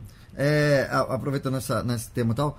É, como vocês produzem né, para o Brasil inteiro, qual o tempo que deve ser trocado a vinheta da rádio? E deve ser trocada a plástica inteira? Porque às vezes tem rádio que fica com aquele tema dos anos 80 com o tema dos anos 2020, né? E aí fica uma confusão. É porque a, ele gosta da tradição da marca, da, da rádio, da emissora, enfim. Tipo a Globo, Plim Plim da Globo, que ficou aí, eles deram uma estilizada e ficou. Qual, de quanto em quanto tempo uma rádio deve trocar as vinhetas? Lógico que vocês vão puxar a sardinha, que tem que ser de seis, seis Não, e- meses. Né? Mas- E, e só, e só complementando, tem algo que eu odeio de ouvir de diretor artístico é, com relação à vinheta. E acho que vocês também vão odiar isso. Sabe o que, que é? Não! Tem essa vinheta que está há 15 anos no ar, mas deixa ela que o povo gosta dela assim mesmo, entendeu? E a vinheta já tá, a masterização dela já está defasada. é, é, as músicas hoje tem muito mais punch, tem muito mais compressão. Então a, a vinheta tá pobrinha ali no meio, né? O som dela tá ruinzinho. Mas o cara fala: Exato. não, tem 15 anos, mas tá bom, deixa essa essa vinheta tá boa aí mesmo, onde é que ela tá? Então, assim, é, 15 anos já deu, né, Gola? Já deu, né? Por 15 anos. Mas vamos lá. é, tempo ideal para trocar as vinhetas cantadas. É, Hermes. Pra fazer a marca da rádio. É, eu, eu vejo isso como a gente fazer uma figura comparativa. É, a pessoa compra uma roupa para se vestir. Então a vinheta você vai vestir a sua rádio. Você não pode ficar 15 anos com a mesma roupa. Nem 5 anos, porque você muda, você engorda, você emagrece. A estação passa. O que, que eu digo que é, é o correto para uma rádio que quer ser competitiva? Trocar as vinhetas uma vez por ano. Então, um tempo, um- uma, vez por ano eu acho que é interessante. Ah, posso esperar dois anos? Pode, não vou, não vou exagerar. Desde que a pessoa troque pelo menos as estações. Então, se eu quero, se eu quero demorar uma- um tempo maior para me trocar as vinhetas institucionais, eu vou me lembrar primavera, verão, outono, é, final de ano, carnaval. Tem que fazer alguma coisa. aquele, aquele dono de rádio, é, às vezes, o, o Passagio, quem fica mais é, grilado em deixar as vinhetas mais tempo é o dono da rádio. Porque ele vê a compra da vinheta como um gasto. E ele não pode pensar assim. Tem que pensar como um investimento. Entendeu? O locutor que está lá todos os dias tocando a mesma música, três meses seguidos, a mes o mesmo programa e a mesma vinheta, um ano, dois anos, o cara perde o tesão, desculpa a expressão. O locutor, ele tem que chegar lá, ele tem que sentir que tem novidade. Ele tem que abrir o microfone pensando que tá lindo, que é uma coisa nova, que é a nova música do fulano e com a vinheta diferente. Então, no meu entender, se eu tivesse uma rádio, eu trocaria as vinhetas é, a cada ano. Você citou o exemplo da, da, da, Rede Globo aí. Todo ano não tem um tema novo de final de ano da Globo? Tem. Sim. Então, todo ano você trocaria as vinhetas da rádio. Quando é a melhor época para você trocar as vinhetas da sua rádio? no meu entender, eu sempre trocaria na, na virada do ano, tá? Quando você entrar com as vinhetas de verão, Natal e Ano Novo, você já vai entrar com a nova plástica da rádio. Ou dia 2 de janeiro do novo ano, a rádio entra com tudo novo. Novas vinhetas, novas promoções, troca o nome de um programa, faz alguma coisa. Tem que trazer novidade para o pro, pro ouvinte. É, eu li em algum lugar que o, as mídias sociais, Facebook, por exemplo, é, tem um, um, time gigantesco de pessoas lá. A, todo dia o Facebook muda alguma coisa no Facebook. A posição de um botão, o, desi o design de um clique onde você vai clicar, como é a inversão disso aí. Para que, que eles fazem isso? Para você não ficar naquele negócio que a coisa é velha, que você está fazendo a mesma coisa todo dia. Então você chega, é tudo novo. Você tem que reaprender onde está o botão que faz aquele negócio. Então você tem que reaprender a melodia da rádio. Não, você vai manter a mesma melodia, a mesma identidade sonora, mas você vai colocar um instrumental diferente. Um instrumental de verão, de carnaval, de, de festa junina e assim por diante. Eu acho que é isso. Igual o jingle das pernambucanas, né? Né? Você mantém é clássico, a né? tradição, né? mas você vai você, você vai renovando a, a, a roupa do jingle. É, acima e embaixo, tudo que o Hermes falou aí, eu tenho uma coisa para acrescentar, que é, depois a gente pode falar eh, separadamente sobre isso, que é o padrão da melodia, uma melodia da vinheta, né? O, o, geralmente as rádios, hoje em dia, as rádios hoje em dia estão trabalhando como verdadeiras colchas de retalho. Isso, né? isso. Colchas isso. de retalho. Então compra um pouco de vinheta no estúdio, um pouco de vinheta em outro. É, quantas vezes o cara já chegou para mim e falou assim: olha, eu vou comprar hum, cinco vinhetas suas, mas é, eu queria comprar dez, mas eu, eu, também vou comprar mais cinco do outro estúdio, mais cinco do outro. Às vezes nem é questão de preço, não. Às vezes é, os preços são muito parecidos, a gente uh, não tem tanto essa, essa defasagem, mas eu não sei por que ele acaba comprando. Então ficam sonoridades diferentes. E eu falo que é o seguinte: você vai montar ah, na, na sua rádio aí um padrão é, de um, um, padrão visual, você vai colocar um, um, um, pórtico na frente da sua emissora, um, é, um, não sei como é que chama, banner na frente, né? Logomarca, então, uma, é... é, então, é, aquele, é, aquele banner. Então você vai ter uma logomarca, você não vai colocar uma logomarca amarela e verde na frente, depois uma outra logomarca azul e vermelha na camiseta dos funcionários, e no site você vai usar uma roxa e cor-de-rosa com símbolos quadradinhos quando você usou símbolos. Não, é uma logomarca sempre. Essa logomarca ao longo dos anos você vai reestilizando. A mesma coisa com a vinheta cantada. E outra, a, a, a rádio é o som. A Rádio Elson, é claro que hoje a identidade visual é muito importante para qualquer empresa. Por exemplo, o, o, essa, uh, essa empreitada do na, do na frequência é fantástica, porque vocês têm um padrão, vocês têm um padrão visual é, é, planejado, muito bem feito. Né? Isso também é um atrativo, demonstra profissionalismo. É claro que a rádio também tem que mexer com isso. Mas o principal é como a rádio vai soar. Então a rádio tem que ter um padrão sonoro com vinhetas da mesma qualidade técnica, do, do mesmo estilo artístico enquanto elas estiverem no ar. Tá? Então, por exemplo, no ano de 2020 você vai fechar com um determinado estúdio, vai fazer, por exemplo, com, com o Duda. Tá? Então, faça tudo com Oba. o Duda, faça tudo com a Opus, né? vai ser tudo certinho, todas as vinhetas vão soar semelhantes. É, se você conseguir determinar uma melodia específica para sua rádio, vai ser ótimo, que de repente você não é só questão de ter a vinheta cantada, mas você pode ter o sinalzinho de hora, tá? Com a mesma melodia. O que, que é melodia? Posso expli tentar explicar aqui o que é melodia? Pode, melodia deve. é melodia é aquilo que você. Duda, dá uma força para mim aí. Melodia é aquilo que você assobia da música. Então, por exemplo, Pernambucanas é o. Né? Então essa é música- uníssono, em uníssono, né? É em uníssono, né? Melodia é, é como você canta. Então, por exemplo, você pega uma rádio, vamos colocar, sei lá, Cidade, que é um nome bem, bem famoso, genérico.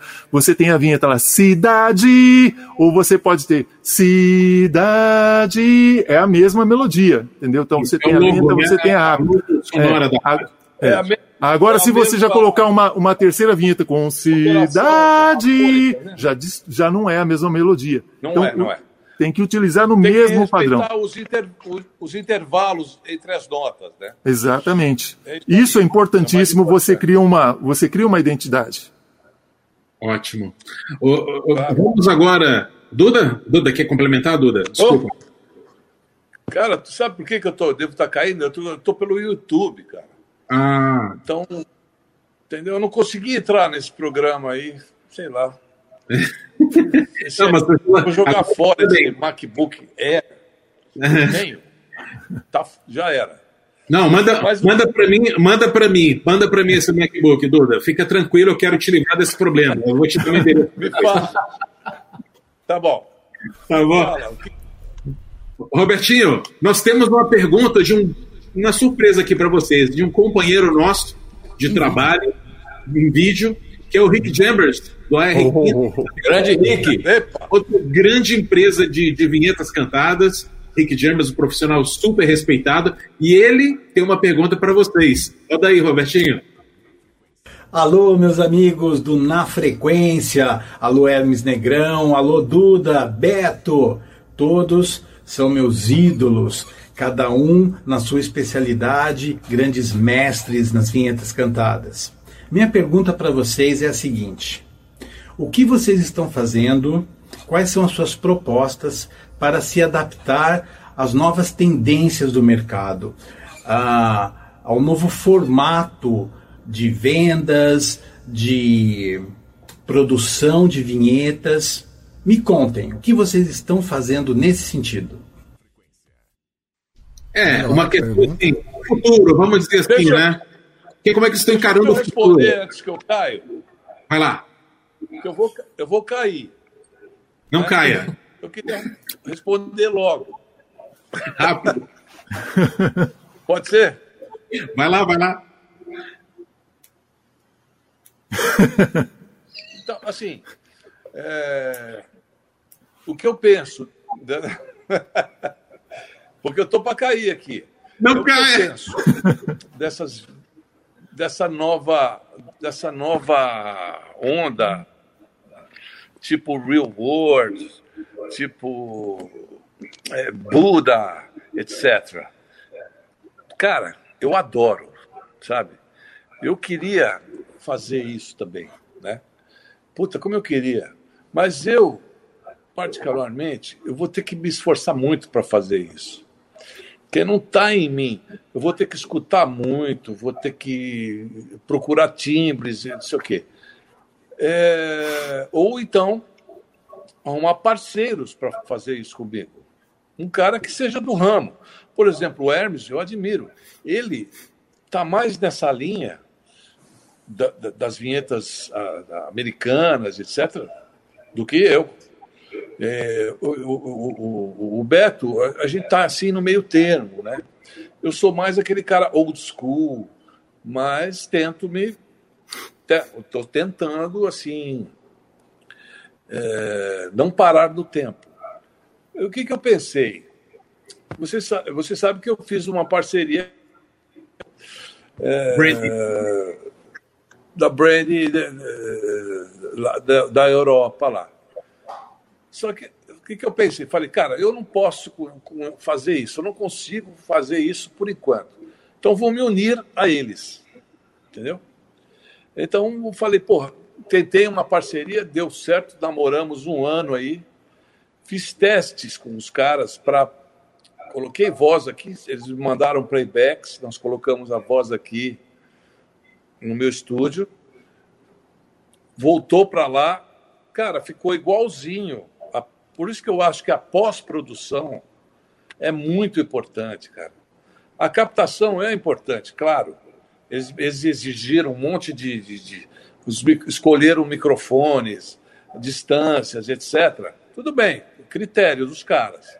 Mas é, eu acho que é uma tendência que tem que ser respeitada. Porém, como é que você faz aqui no Brasil para fazer uma vinheta de programa do cara que é sertanejo, uma vinheta, uma rádio que é, que quer uma vinheta mais popular? É, se bem que eu acho que até encaixa, né? Você vê o caso da, de várias rádios que têm vinhetas da Real World, né? É, que toca sertanejo, de repente entra uma, uma vinheta da Real World. Tudo bem, dá um up na rádio, mas de repente entra o Chitão, entra não sei o quê. Eu prefiro uma vinheta da Real World do que uma vinheta sertaneja. Porque o cara toca 95% de programação sertaneja. Aí vem uma vinheta sertaneja, porra, ninguém merece né, um negócio desse. Então acho que dá uma, uma quebrada na rádio e dá um, um upzinho. Né? É, quanto ao que eu acho disso, dessa nova tendência que o Rick, meu brother, eh, comentou, eu estou pensando seriamente nisso. É, você sabe como é, né? Como o Beto falou, né? Os cabelos brancos, etc. Ele sempre fica me zoando. E... Mas eu tenho energia, sabe, para mudanças. Eu compro novos equipamentos, eu estou sempre. Fala, porra, saiu, eu preciso disso, eu preciso de um outro compressor e tento novas, novos timbres, sempre importante para mim, né, que sou músico. Então, eu acho que eu vou ter que me render a isso, né? Eu- talvez eu siga esse caminho. É um, é uma, é um, eu estou num momento assim de pensar em, em entrar também.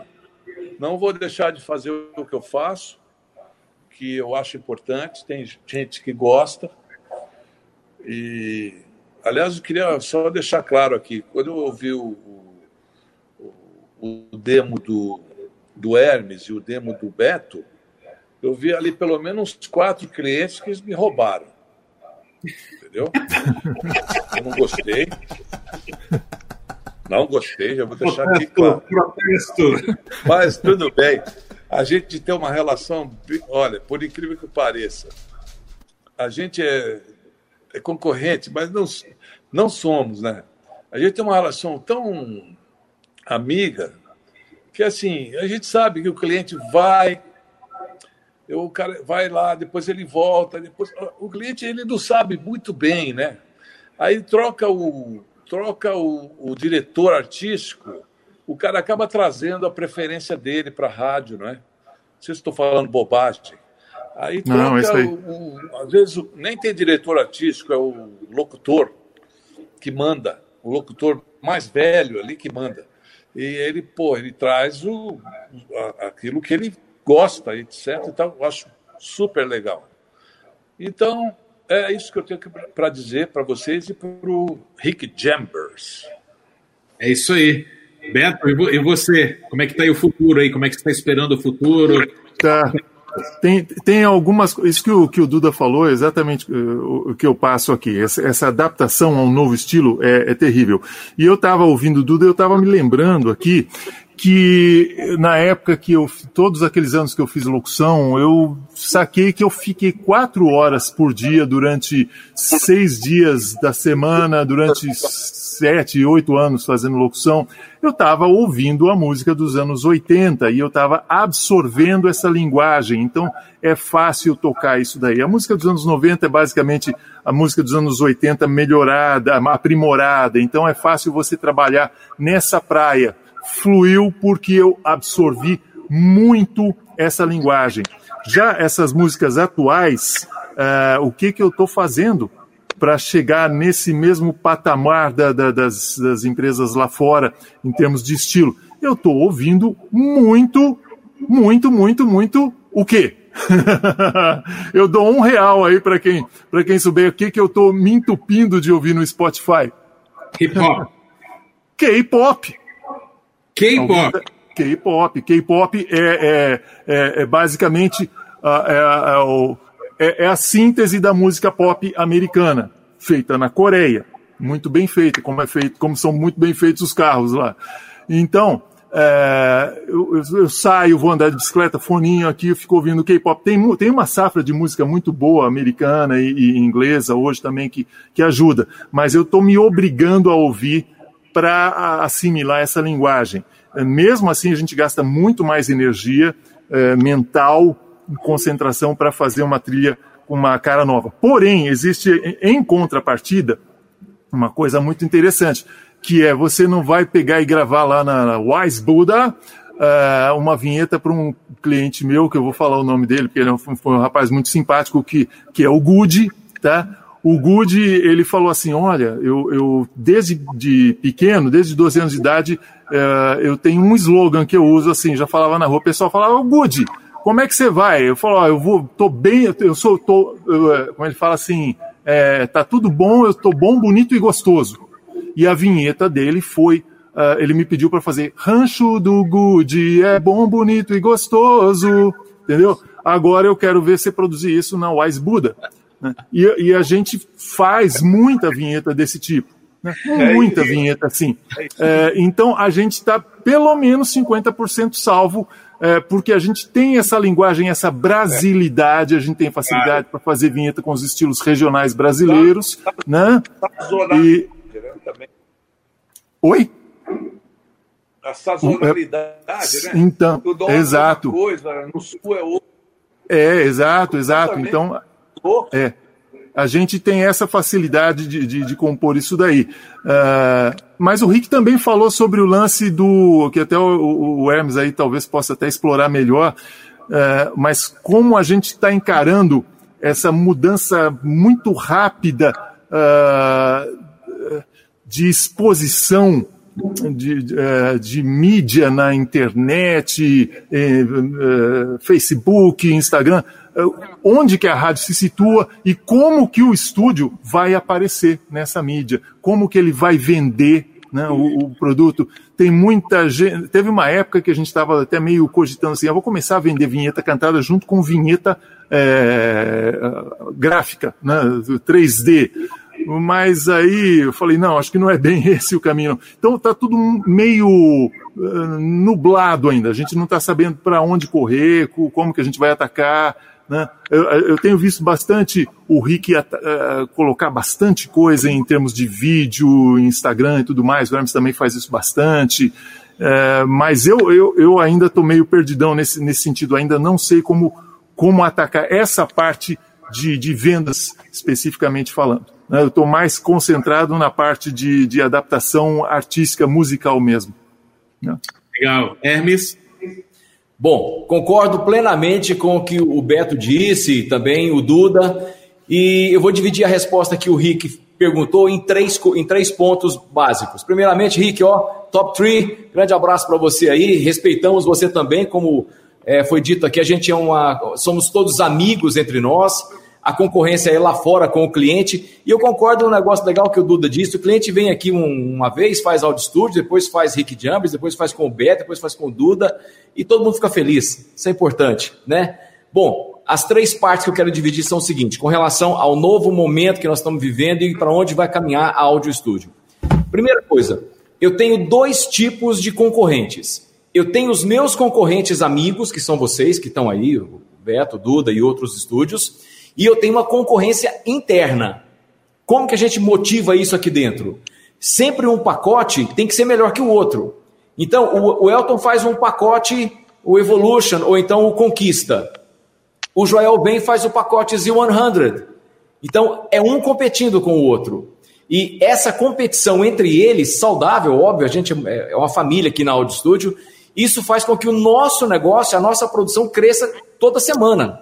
Então, toda semana tem um negócio novo no estúdio onde o Elton está e, versus o estúdio em que o Joel está, e isso tem crescido a nossa qualidade final. Segunda coisa, é, nós migramos agora, nos últimos três meses, a, os dois estúdios para a plataforma UAD da Apollo. É, dá uma pesquisada aí quem não, nunca tiver ouvido falar sobre isso. Incrível que os locutores, nesse caso, os locutores do mundo inteiro, e aqui no Brasil não foi diferente, migraram para as Apollo primeiro que os estúdios. Tem, tá cheio de locutor com Apollo em casa no home studio dele. E os estúdios demoraram para acordar para isso. O primeiro estúdio que fez foi o Júnior Leão, que deu um, um up lá. Eu vi, testamos no estúdio, ah, numa sala nossa, foi muito bom. Compramos para as duas salas. A UAD é um tipo de processamento digital, onde você vai comprar o plugin. Então, eu estou vendendo meus hardwares, meus Avalons e, e meus Universal Audio, comprando plugin. Nós compramos recentemente quase mil dólares de plugin aqui para o estúdio. Tá? E esse tipo de coisa tem melhorado a nossa qualidade final, porque ao invés de eu ter um Avalon ligado só na voz, eu vou ter o Avalon em qualquer canal, em qualquer um dos 70 canais que o Beto disse lá no projeto dele. Entendeu? Então isso vai, isso está fazendo com que o nosso trabalho cresça muito com relação à qualidade final. É, nós tivemos dois pacotes depois do, do da UAD, que é o, o, Z100 que a gente fez recentemente, um pacote mais pop e um outro pacote que nós fizemos para a rádio é, hispânica, para o mercado é, exterior. E vai entrar agora um outro pacote que está sendo produzido pelo Elton, todo feito digitalmente, masterização, gravação, processamento digital, que vai fazer uma, uma revolução também pela qualidade que já está ficando. A gente já tem já uma prévia dele. E no terceiro momento, eu vou falar sobre a, a nossa visão de comércio, tá? É, de nós três aqui, como eu estou fora da produção, eu sou o cara que é o gestor do negócio. Eu, eu, não, eu não produzo, eu não gravo, eu não edito, eu não masterizo. Tudo isso quem faz são os meus produtores. Eu estou focado no negócio de uma maneira geral. Então, eu estou focado no business, no marketing digital, na produção do vídeo, em como que eu vou vender essas marcas é, na internet, no Google, no, no, no, no Instagram e etc. Então, essa é a minha receita. Então eu tenho uma equipe legal, tenho um, um parque tecnológico atual e eu estou focado no meio digital para poder vender a Audio Studio. Essas são as minhas recomendações. Grandes ideias, grande. Nossa, papo incrível para você aí que curte vinhetas cantadas e está descobrindo uma coisa raríssima. Os bastidores de uma produtora de vinhetas cantadas no Brasil. Isso nunca é, é um vídeo que nunca houve. Né? Uhum. A gente está em detalhes inclusive comerciais, tecnológicos, de conceito. É aqui, eles estão abrindo aí, né, no, no, nas falas, né, é, falando aí da particularidade mesmo, do dia a dia mesmo, Exato, dos bastidores, que poucas pessoas até conhecem que, é, como que é feito, né, a, a vinheta, as cantadas, enfim, os, e as produções. Ô, Passaju, Oi. temos aqui as inspirações, né? Isso, isso, hum. porque tudo, tudo começou lá atrás com as primeiras vinhetas, o primeiro encantamento, né? Com uh, produções de época e eu pedi para cada produtora mandasse para mim uh, uh, uma, uma amostra do que ouviu, do que vocês ouviram e que curtiram. E eu queria começar com a do Beto, a inspiração do Beto do Viva Vox. Vamos lá. Cultura.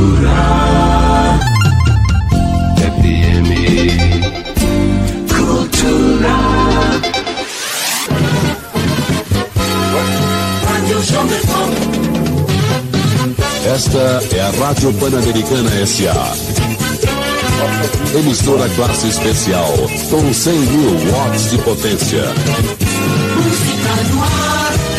A sua Jovem Pan 2, transmitida em 6,9 MHz para a nossa cidade, São Paulo. Sua Jovem Pan. Jovem Pan 2, classe especial. Jovem Pan 2.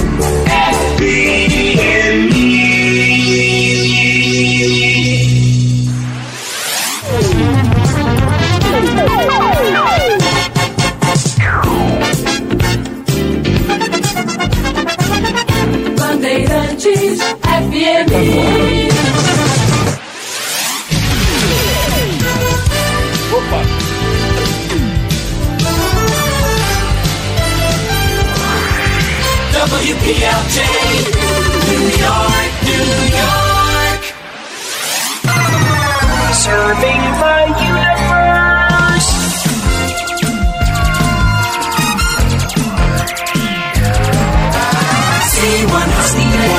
C100, New York.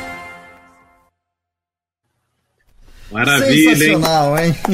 Maravilha. Olha, Muito eu- bom. Eu posso falar Eu alguma coisa? ficou- Sim, claro, mas assim, eu sei que ficou um pouquinho grande, mas eu confesso, a culpa é minha. Eu não consegui cortar nenhuma vinheta que o Beto mandou. Então a culpa é minha, me culpem, me processem, mas eu não consegui cortar nada que ele mandou pra mim. Beto, Tem aquela da Jovem, tem aquela da Jovem Pan com o Guilherme Arantes, né, cara? Pô, aí. fez- Mas né? você Sensacional. sabe é, exatamente, cada vinheta ali tem, tem uma história. A primeira eh, da Jam é, foi porque eu falei, a primeira vez que eu ouvi isso, eu falei, como? Que som é esse? Né? Que instrumento é esse? E ali só tem voz. Eu fui descobrir depois que eram sete vozes. Mais pra frente eu fui descobrir que não eram sete vozes, eram seis pessoas e um ET. Um cara, o grave do cara é impressionante. É, é- é- Exato. é, é- é impressionante. Então, é- é- essa sonoridade única foi amor à primeira vista. Depois de você, você ver o Guilherme Arantes cantando. pô, o Guilherme Arantes, cara, um, um gra- o grande compositor pop né, da música brasileira, é, fazendo vinheta, super jovem na época, isso é bem no comecinho dos anos 80. Na sequência tem a vinheta da Bandeirantes, que é nada mais nada menos do que o Lincoln Olivetti. Quem mexe com música sabe quem é Lincoln Olivetti, é o cara que produziu todos aqueles sucessos dos anos 80. Joga fora no lixo, baila comigo, da Rita Lee, olhos coloridos, Sanders, um monte de coisa, uma porção de coisas, né? E, e ele fez essas vinhetas com, com aquele, aque- aquela metaleira muito louca, né? Né? Cara, é demais, é, foi, foi paixão também. E no final tem a, a- as duas vinhetas da Jam, uma que é da PLJ, que eu acho a vinheta mais dinâmica que eu já ouvi. O locutor não tem como tocar aquela vinheta e entrar morto, cara, logo depois. Ele, aquilo é adrenalina pura. E finalmente a vinheta que eu falei pro Gabriel, eu falei, Gabriel, talvez todo mundo vai escolher essa vinheta, que é a famosa Serving the Universe. E eu tava explicando pro meu filho, que tem 21 anos, falei, cara, vou explicar mais ou menos qual que é a história dessa vinheta. Você pega a maior, você pega a maior rádio da maior cidade do mundo, tá? Que fica no prédio mais famoso do mundo. A antena fica no alto desse prédio. E todos os radialistas do mundo querem ouvir essa rádio, que queriam, gostariam de estar naquela, naquele microfone. Cara, essa é a melhor rádio do planeta. Qual que é o próximo passo? Ah, humildemente, então nós podemos dizer que nós vamos servir o universo, né? A Z100 serve, a, a- a- função dela é servir o universo, é uma coisa muito, né, assim, humilde, né? E a vinheta foi fantástica. Eles já usavam a frase, provavelmente com vinheta falada, se não me engano, já usavam, mas a vinheta ficou espetacular, né? E é interessante que depois ela foi regravada, isso em vários países, aqui no Brasil também, e em cada cidade que ela era gravada. Oi? A Metropolitana usou essa vinheta. Então, e- é, e em, ca- e em- é, em cada lugar que essa vinheta era exibida, tinha a mudança de frase, e fantástico. Então, são as, mim, as a melhor pérolas. vinheta de todos os tempos. Essa última que você tocou é, pra mim, a melhor vinheta cantada, produzida até hoje. É. Impressionante. E para curiosidade, já que você tocou no assunto, o grave da voz, o famoso grave da voz da Jam, quem quiser procurar na internet depois, chama-se Jim Clancy. Era o, era o nome do cara que fazia o grave da Jam. E o filho dele, que é o Greg Clancy, hoje é o, o, o todo-poderoso ali na área artística da TM Studios. É o filho, é o filho do John Clancy. Então, assim, para curiosidade nerd, desculpe, mas é, tá aí. Vamos é pegar a, próxima inspiração, então, Robertinho, do Hermes Negrão. Vamos lá. Lá, calma aí. Agora sim. Segura!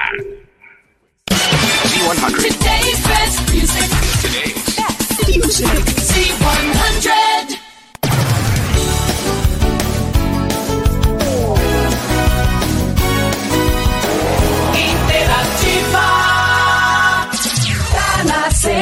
105. Alô demais. 105. Satellite number one in Brazil. Jovem Pan 2 FM. 100, 100. Aê! Bom. Olha, tem, Bastante tem homem sintetizador, aí, né? no grupo, hein? Dessas, dentro dessas vinhetas, hein, Hermes? Fala Eu aí. quero, eu quero dizer que a- as minhas inspirações para começar a fazer vinhetas cantadas começou com o Duda. Aê! Tem uma das vinhetas Ah, aí não. que é da Opus. Em segundo lugar, foi, foi com a, a outra produtora, né, do Ives, que era a Pro Sound. Pro Sound. E, obviamente, depois com a Jam, que quando eu descobri a Jam, Vocoder, Sonovox, aí foi uma piração total. Eu perdi noites e noites tentando encontrar esse caminho aí, entendeu? E, aliás, você tem um, um equipamento aí que faz o Sonovox, né? Acho que é o único no Brasil, não é isso, Hermes? É o único no Brasil e um dos cinco do mundo, tá? Porque o Sonovox não é um negócio assim que você pega e faz. Todo mundo sabe como é feito o Sonovox. O Sonovox é muito simples, tem que ter um som que vai impulsionar alguma coisa, você vai colocar um, um fone de ouvido, alguma coisa aqui no seu, nas suas, na sua caixinhas, né? garganta, na sua garganta, e você vai fazer aquele som que vai tocar naquele instrumento. Essa é a teoria e é assim que funciona de verdade. Mas termos conseguido chegar nisso aí foi um trabalho louco e eu devo tudo ao Netim Castanheira, que foi um cara que foi o capitão da equipe que conseguiu. Era o Netim Castanheira, o Elton de Oliveira e o Guilherme da Cunha, que foram os caras. A gente comprou o artigo da Times de Nova York, eu comprei um filme da Disney, que é o, o Dumbo, só que o filme que tem no, no Brasil não tinha o making off. Aí eu importei um, um DVD com o filme para ver o making off como era feito o, o Sonovox dentro da Disney, que tem uma cena lá no filme que faz a, a- o a, a cor- não é corneta, a buzina do, do trem lá, a buzina do trem é muito, hein? Ah, sei lá, faz o barulho da, do, apito, da né? O locomotiva. apito do o trem sonorizado. Isso. É feito com um Sonovox, inclusive eh, está no meu perfil do YouTube também, eh, como é feito esse aí, chama The Rattlesnake Dragon.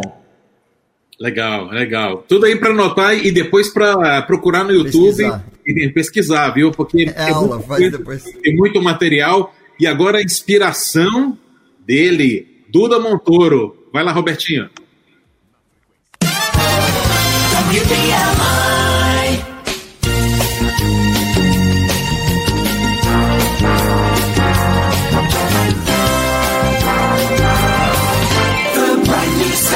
Southern California's Ghost. Ghost 103.5.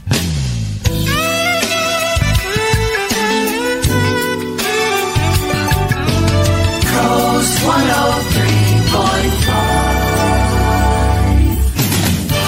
The new Q95. 97 WYNY. YNY. 97.9 WNCI. Muito, Muito bem. bom. Turma da Jam. E aí, Duda? A sua inspiração? Eu não ouvi, olha, eu não ouvi o, o áudio aqui, porque, cara, eu não quis nem tocar no celular para não dar, porque eu tô. Não caí ainda. Então, é o seguinte, deve ter tudo da Jam, né? Eu procurei da, da a TM antigamente tinha umas vinhetas bem parecidas com a Jam, não sei se você lembra. Vocês lembram? É, elas eram concorrentes e tal. E também a. a, a, a, esqueci o nome. Thompson. Thompson Creative. Tom, Thompson. Thompson Creative.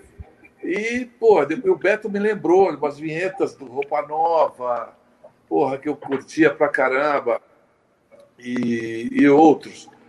E, aliás, o Passaju, você me, você me mandou um- uma, uma referência de uns caras aí, que são os irmãos Costa.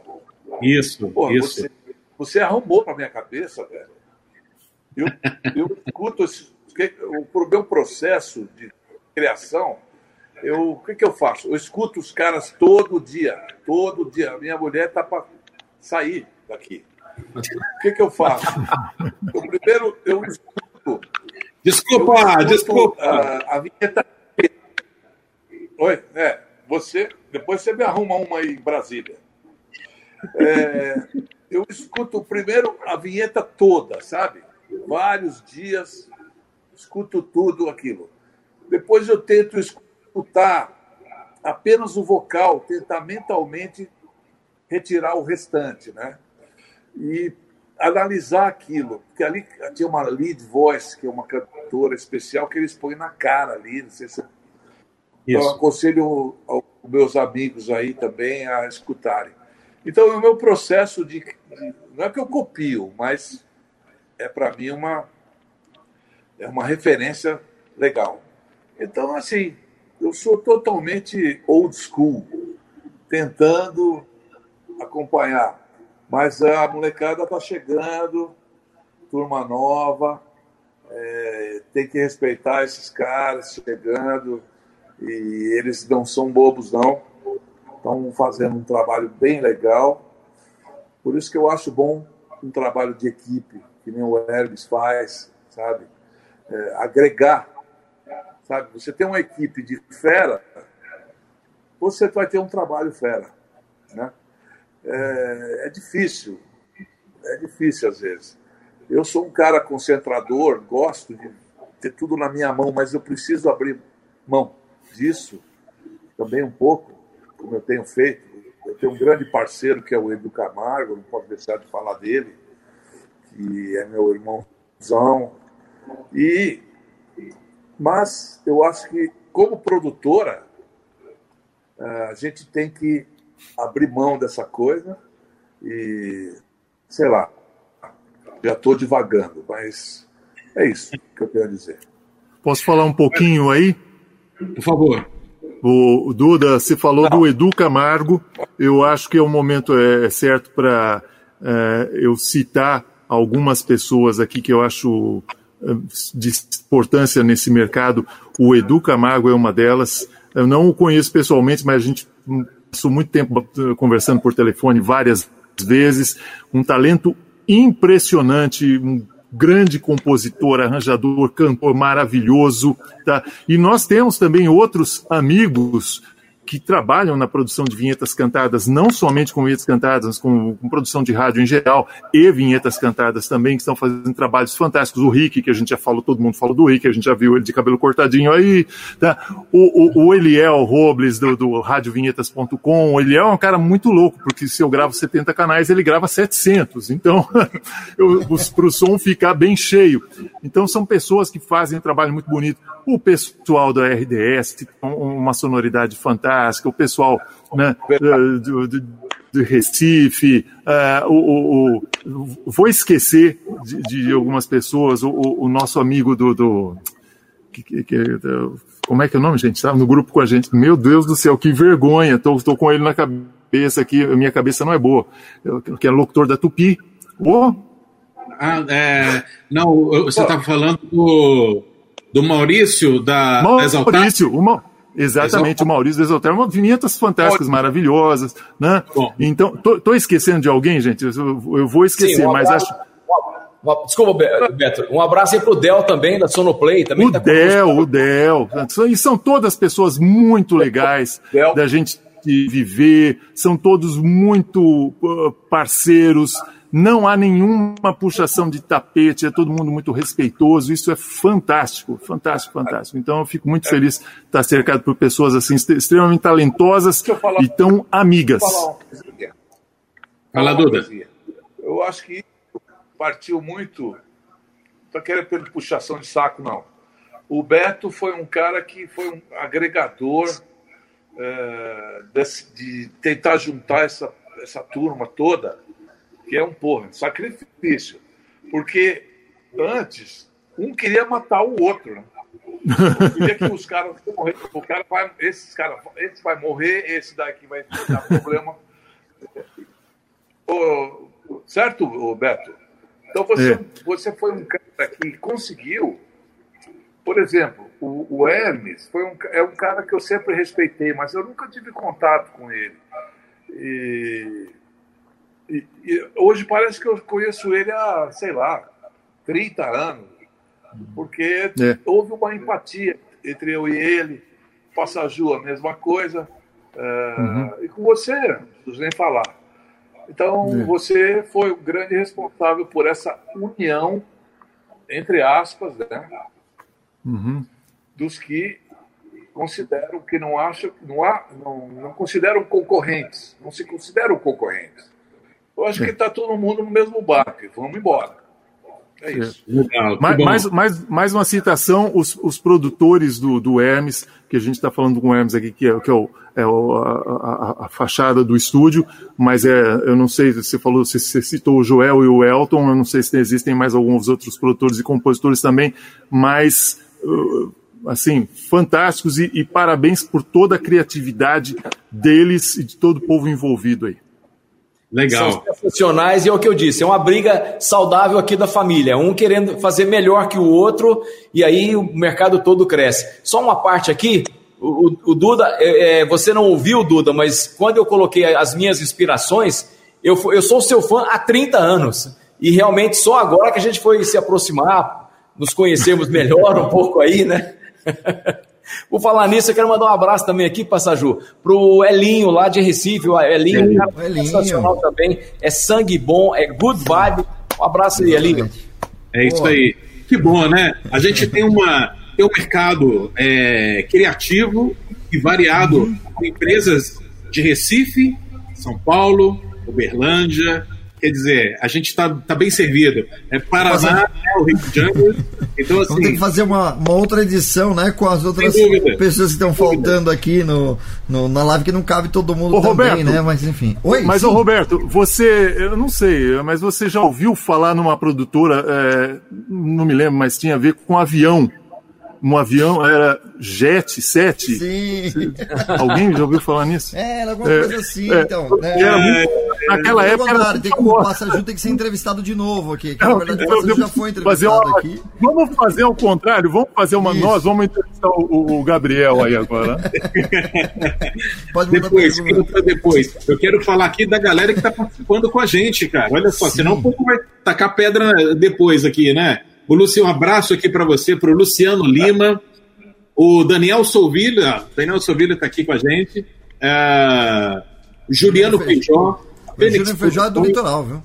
Ah, o Eduardo Tamura está sempre com a gente aqui, Oswaldo Figueira, o JV Del Valle, ah, Web Vintage TV, ah, Beneilton Comunicador, Beat Audio Studio, eh, Aloísio Simone, Carlos Mateus Locutor, vamos lá, Carlos, Antônio Carlos Rodrigues dos Santos, o Edu Precário, olha só, o Edu Precário está aqui, também já participou com a gente na, na live de plástica, né? É, Regis Aloy, que mais? Vamos lá. Alciran Ferreira de Souza, Zinho Sati, Adalto Magalhães, Regis Aloy, Thiago Brandão Show, muita gente, olha, Antônio Vilela. Meu pai. Até meu pai tá assistindo hoje. Tá prestigiando o filho, tá bom. É, Daniel Costa. Vamos lá, vamos lá. O Thiago é o, Thiago é o cantor.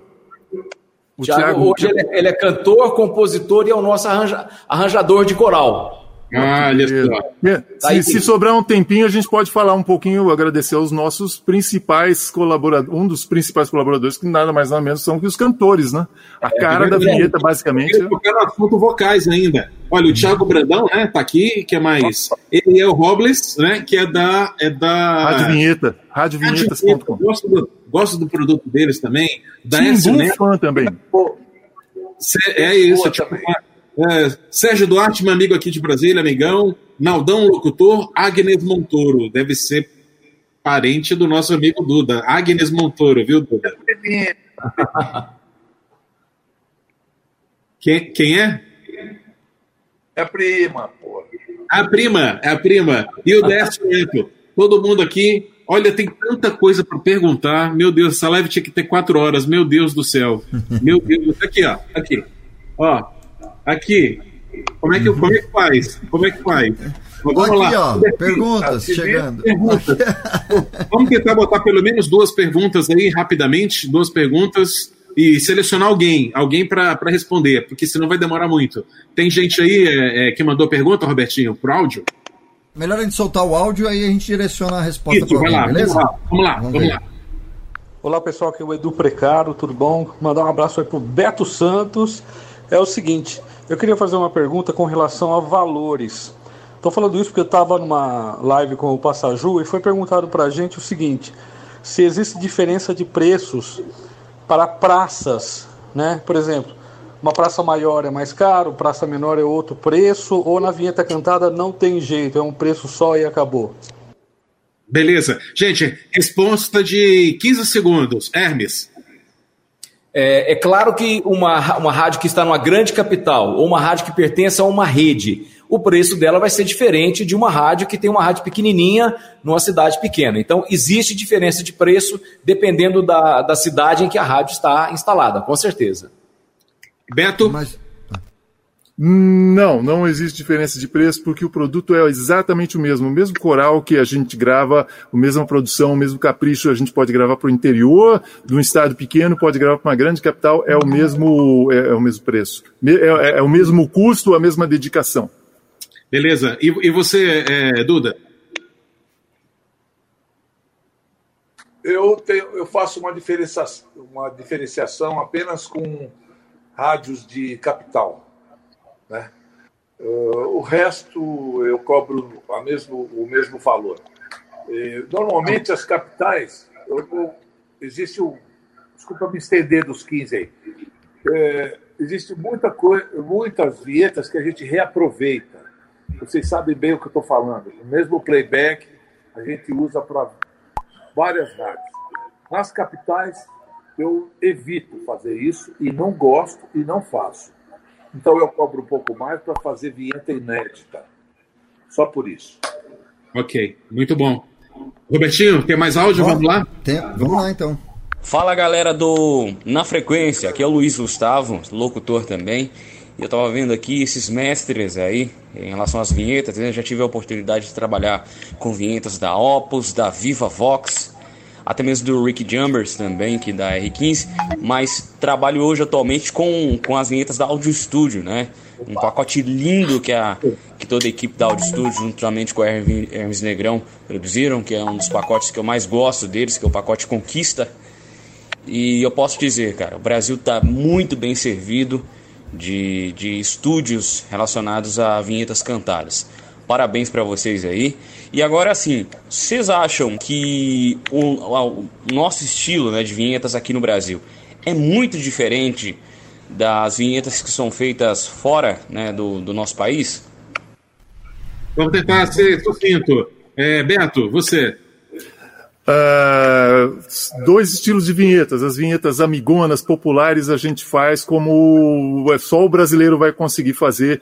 Não tem jeito de fazer a vinheta para o pro programa do Good lá na Real World, como eu disse. As vinhetas com cara mais pop, a gente está correndo atrás. A diferença ainda de som é, é grande. Os equipamentos que eles usam são bem caros. Os, os músicos que eles utilizam são músicos, na maioria das vezes dos estúdios grandes, são músicos os mesmos que gravam para os ganhadores de Grammy, então os caras são da pesada, bicho. Os nossos são maravilhosos, mas a, a gente tá chegando lá com relação à, vinheta pop, até com o investimento que o Hermes falou em equipamento, a gente tá conseguindo chegar lá sim. Eles que não vão, eh, infelizmente, conseguir fazer a vinheta para o Rancho do Good. Né? Ou felizmente para cuidado, nós. cuidado que ano que vem, de repente, tem um pacote forró da Real World, hein? Que você tá no sal, viu? Vamos pedir pro, pro, pro nosso amigo Henrique, o. Henrique. Ó, sou fã dele, viu? Sou fã, é um, é um- eu quero falar que eu sou fã, eu gosto muito de colocar o fone de ouvido e, e ouvindo o, o- o- programa que ele faz lá, o, Music, Music Nation. Music Nation. A cabeça É tá isso ficando mesmo, ruim. E você, Hermes? E você, sua opinião? Tá, a minha opinião, os estúdios do Brasil cresceram muito em qualidade final. Isso é muito importante. Hoje não tem mais aquela disparidade de uma vinheta lá fora, de uma vinheta para cá. Às vezes as- elas estão numa, numa mesma praça brigando de igual para igual. Tem muitas praças em que a, Audio Studio está fazendo que tem Reward, que tem Pure Jingles, que tem Wise Buddha e etc. E o ouvinte não consegue identificar que uma é super melhor que a outra ou não. Eu sugeriria para o mercado brasileiro melhorar um pouco os slogans. Tem alguns slogans que para cantar e, e criar uma melodia harmônica é complicado. Beleza. E você, Duda? Cara, eu acho que qualidade, é isso que o Hermes falou, né? A gente, a tecnologia lá no, na Europa, nos Estados Unidos, no resto do mundo, em termos de, de, de áudio, peraí que eu vim fazer um xixi aqui. Aí, não tem muita diferença não, cara. Eu pensei que É a tava na mesma coisa. cozinha ainda. Eu falei, tem um, um reverb natural aí, mas é só, né? Vamos aplaudir aí a originalidade, né? que que a live não faz? Não deixa essa câmera cair, Duda, pelo amor de Deus. Não, não. Mas, pô, você me chama na cada hora, velho. É seguinte, A hora que não tá pode. certo, Eu acho que ah, é, em termos, de, em termos de tecnologia, não muda nada, cara. Agora, sim, o produto, sim. Olha, pode ser que a Real World, eu duvido que eles façam uma vinheta em Baião. É, pode ser. Ele contrata alguém daqui de São, do, do Brasil. Os caras são poderosos, né? O que, que vai fazer? É, será que eles vão dominar o nosso país até nesse sentido? Eu duvido. É, não acho, não. Eu acredito muito que a gente. Eu acredito muito nesse produto deles. Pô, acho espetacular, mas a gente tem um caminho, como o Beto falou, a gente aqui, como um país muito grande, com muita sazonalidade, muitos ritmos diversos, é uma coisa, sabe? Então a gente tem que se adaptar e eu, eu acho que o caminho é esse. Não descarto a ideia de fazer uma vinheta, tentar, não copiar, mas seguir essa vertente dos caras, não descarto. Mas tem muita, tem, muitos, tem muita lenha para queimar ainda aqui. É isso que eu acho. Beleza. Vou pegar as- os dois últimos assuntos aqui, Robertinho. Não sei se você tem mais algum para colocar, mas vamos tentar fazer rápido, porque eu queria fazer dois últimos assuntos aqui, que são. Vou até juntar, eu vou até juntar. é, na verdade, são três, mas vou juntar dois aqui. Que é que vocês queria que vocês falassem rapidamente sobre vocais e trilhas. Como é que vocês fazem? É, vocês usam os mesmos vocalistas sempre? Ou vocês pegam vocalistas de fora que mandam pela internet? É, se vocês já fazem uso disso? Essa questão colaborativa de vocais e tudo. E, e- e as trilhas? É, já, vocês já falaram um pouquinho sobre isso, né? É, quem faz as trilhas de vocês? É, vocês terceirizam isso daí? Ou faz tudo dentro mesmo, em house? Enfim, vamos lá, Hermes. Vocalistas e trilhas. Tá, primeiramente os vocalistas, nós temos é, três vozes principais, que é, que é o Tiago, a Flávia e a Juliana, que entrou recentemente. Então, na maioria das vezes, são essas três vozes. Se eu precisar gravar para alguma rádio em, em uma cidade que nós já tenhamos outras rádios, aí a gente contrata mais uma pessoa que vai ser a voz principal e usamos os outros três ou, ou os outros dois como backing, como coro, alguma coisa assim. As nossas trilhas são todas terceirizadas. Como eu disse, eu não sou músico. Nós temos algumas pessoas que fazem essas trilhas colaborativas. Tem uma pessoa no interior de São Paulo, tem uma pessoa de Uberlândia e recentemente o Tiago também está entrando nessa, pra- nessa praia de produção musical. Fez bastante coisas para a gente agora na campanha política. Legal. Beto, você. Bom, a criação das vinhetas eu mesmo faço, eu trabalho do mesmo jeito que o Duda. Então o cliente me pede uma determinada vinheta, eu sento aqui, ou pego o violão, ou pego o teclado e vou criando. É, é um trabalho só você fazer a parte instrumental e a parte vocal, uma coisa está encaixada com outra. Depois dessa vinheta estar pronta, desse pacote estar pronto, depois ele ter sido composto, gravado, arranjado, arranjado, gravado e mixado, depois a gente reutiliza essa parte instrumental, que são as trilhas, para uh, utilizar com nomes de outras emissoras. Mas aí a gente vai tentar deixar uh, o mais parecido possível com o pacote original, tá? Então já aconteceu, por exemplo, a gente gravar vinheta para uma rádio clube, né? Clube são duas sílabas e o sujeito uma rádio 99,9 querer a mesma assinatura 99,9 11, né? Em clube na mesmo no mesmo espaço não dá. Então a gente faz essa seleção. É, é, é, então, a gente separa as trilhas que forem mais adequadas, mas a gente, tipo assim, não faz um pacote ou compra ou faz um pacote de trilhas e depois adapta o vocal. Não, é feita uma criação em conjunto para um primeiro para um primeiro pacote encomendado e depois esse pacote é, é, é, é colocado é, em revenda.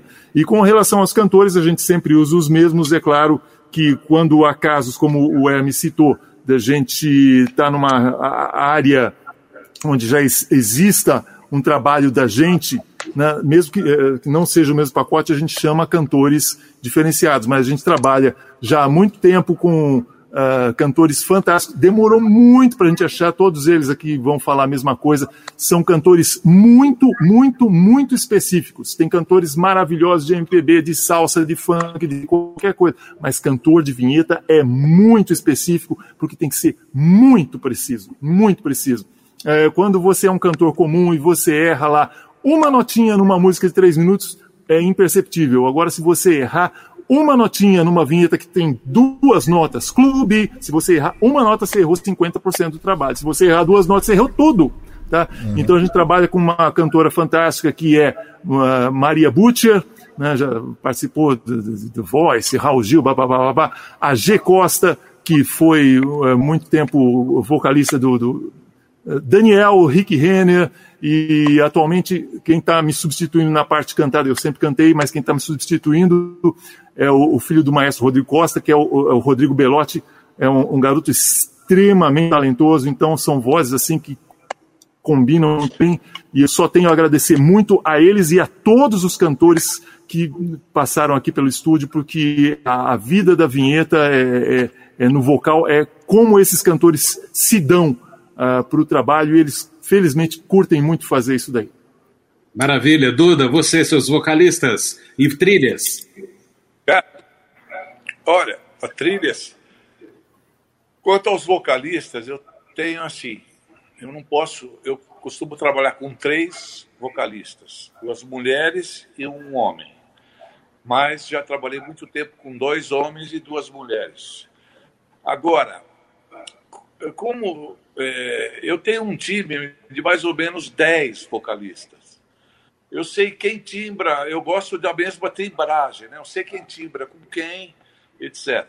Porque você sabe como é que são cantores. Um pode, uma das cantoras é, é vocalista do, do, do, Esqueci de uma banda de, de, de, de, de samba, a outra trabalha, entendeu?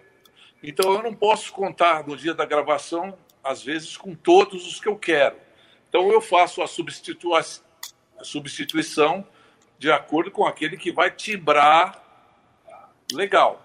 Eu não, não, me preocupo muito com essa coisa de manter, porque eu sei que, é, sabe, seguindo as orientações de harmonia, etc., distância, e eles têm aquele controle de voz, é o que o Beto falou, né?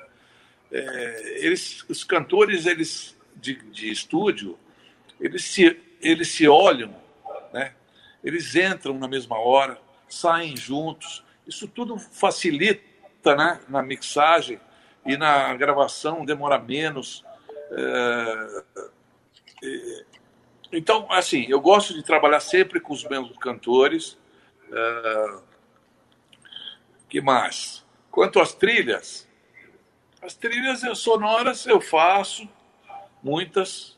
Uh, o, meu parceiro Edu Camargo faz muitas, outras eu tenho. Eu reutilizo muitas trilhas, mas eu tenho muito cuidado, porque já tive um problema de vender a mesma trilha para a mesma cidade, sabe? Cara, depois disso faz muitos anos. Depois disso, cara, eu botei um mapa na minha sala e tem um pininho em cada cidade, onde eu vendi, onde que eu não tá, onde que trilha que tá. É um controle difícil pra caramba e já tive que refazer várias, várias vezes por causa disso. Então, é, é isso. Basicamente, nós funcionamos assim e tem dado certo. Né? Rapidamente, rapidamente também, vamos continuar. Coletivo também, muito rápido, viu? É, a gente sabe que lá fora, é, Reward, é, TM, é, todas essas importadas, nós devemos. A, a rádio não é dona, não é dona da vinheta e sim ela tem um direito de uso por um determinado tempo, e depois desse tempo acabado, existe uma, uma, uma porcentagem que é paga novamente, gira em torno, geralmente, entre 15% e 20% do valor total da vinheta, e assim, todo ano, a rádio deve pagar pelo direito de uso das vinhetas. E no Brasil, infelizmente, não é, não é o caso do Brasil, e por, por isso que nós encontramos rádio com a mesma vinheta por 15 anos, por 10 anos, enfim. Nós vamos chegar um dia nesse ponto ou você acha que o mercado não tem jeito? Vou começar com o Beto. Estamos tentando. Durante todo esse ano, parte do ano passado, nós nos reunimos aqui. É, o, e vamos implementar isso daí, a gente discutiu bastante. Ainda não é o momento mais adequado, mas a gente pretende sim por um futuro trabalhar com licença. Mesmo que nós não estejamos ainda trabalhando com o sistema de licenciamento e renovação, a vinheta não é do dono da rádio, ele não está pagando, mesmo ele tendo um, utilizando indefinidamente a vinheta, a vinheta não é dele, a vinheta é de quem compôs, tá? Mesma coisa com jingles, trilhas e tudo mais, tá? Então, é, isso daí é bem claro. Acontece inúmeras vezes do cliente ligar para a gente e falar: olha, eu tenho uma vinheta que eu fiz em 1979 e eu queria que você desse, fizesse uma roupagem. Eu falei: infelizmente eu não posso, porque o trabalho não é meu, eu só posso mexer nesse trabalho mediante a, a, a, uma autorização por escrita do, do, do, do, titular da obra. Né? E até o cara achar isso aí, ele não vai achar. Então, mas é, é isso daí. A gente vai tentar, de alguma maneira, colocar esse sistema de licença. Algumas produtoras de jingles de capitais, Rio de Janeiro, São Paulo, Porto Alegre, já trabalham nesse sistema há décadas. Né? Santos, né? mas uh, a parte de vinhetas cantadas a gente ainda não conseguiu implementar isso. Beleza. Duda, você? Cara, eu não vejo, assim, a, a, a médio prazo nenhuma solução para isso. Porque cara, é muito difícil. O mercado está há 20, 30 anos funcionando desse jeito. Né? E a vinheta, é, o cara não considera como uma coisa. É lógico que a propriedade, o Beto falou muito bem, é de propriedade do autor da vinheta. É, mesmo, mesmo que, por exemplo, a Opus, o cara, quem fez a vinheta, não foi eu, mas a propriedade é da empresa. Tá certo? Agora, acabou. Não tem como você. Se você começar se a gente começar, eu tentei. Não vou falar que não tentei. Perdi negócios por causa disso. Agora, recentemente, fiz novas vinhetas para a Antena 1, que entra no ar agora, mas eu não tive nem de falar sobre esse assunto, entendeu? É, por quê? Tem vinheta minha na Antena 1 tocando há 20 anos. E o som. Ah! Travou, hein? Travou. Que pena, que pena. Finalzinho. Hermes, a sua opinião, Hermes. Se o, se o Duda votar, ele termina. Ok. Bom, na minha opinião, é, realmente não é a melhor hora agora por conta da pandemia, por conta desse, dessa crise que a gente está passando financeira neste momento. Mas eu tenho fé e muita esperança que, com as exigências que o mercado está impondo para a gente, olha, eu quero um negócio exclusivo, eu quero uma produção mais elaborada, eu quero ser diferente do meu concorrente, eles vão acabar é, cedendo e pagando o preço para isso. E há um movimento com relação a assinaturas mensais. Tem muita coisa no Brasil, no mundo inteiro, aliás, com assinaturas mensais. Vamos lembrar, por exemplo, ninguém comprava software no Brasil, era tudo pirata. Tem um punhado de gente assinando software mensal. Trilhas, a mesma coisa. Todo mundo pirateava trilhas e efeitos. Tem um punhado de gente comprando trilhas e efeitos com pagamento mensal. Então é uma consequência natural isso evoluir para as vinhetas também. Eu acredito. Legal. Duda, termina o seu, seu raciocínio. É o seguinte, então, era isso. É, Não há o que fazer, né? Daqui para frente, eu escutei o resto que o Hermes falou aí, ele tem razão totalmente, né? Ele tem uma visão mais é, empresarial e mais futurista, que a gente, músico, eu, não sei se o Beto também, eu quero muito, sabe, fazer um contrato. Eu tive, uma vez eu fiz um, um tema de final de ano para uma rádio, não vou falar qual o nome, nada, e o cara tocou tanto essa vinheta, esse tema, em dezembro, que eu apareci, apareceu lá o tema na revista Crowley, em sexto lugar. Você entendeu? Agora- Não, é sério. E eu não recebi. Eu deveria receber autoral. Outra, vinheta não. Você não consegue receber direito autoral sobre a vinheta, nem os cantores, nem direito conexo. Porra, é um tema. Um tema tem um minuto, um minuto e meio. Tudo bem, não é vinheta, mas faz parte do nosso trabalho.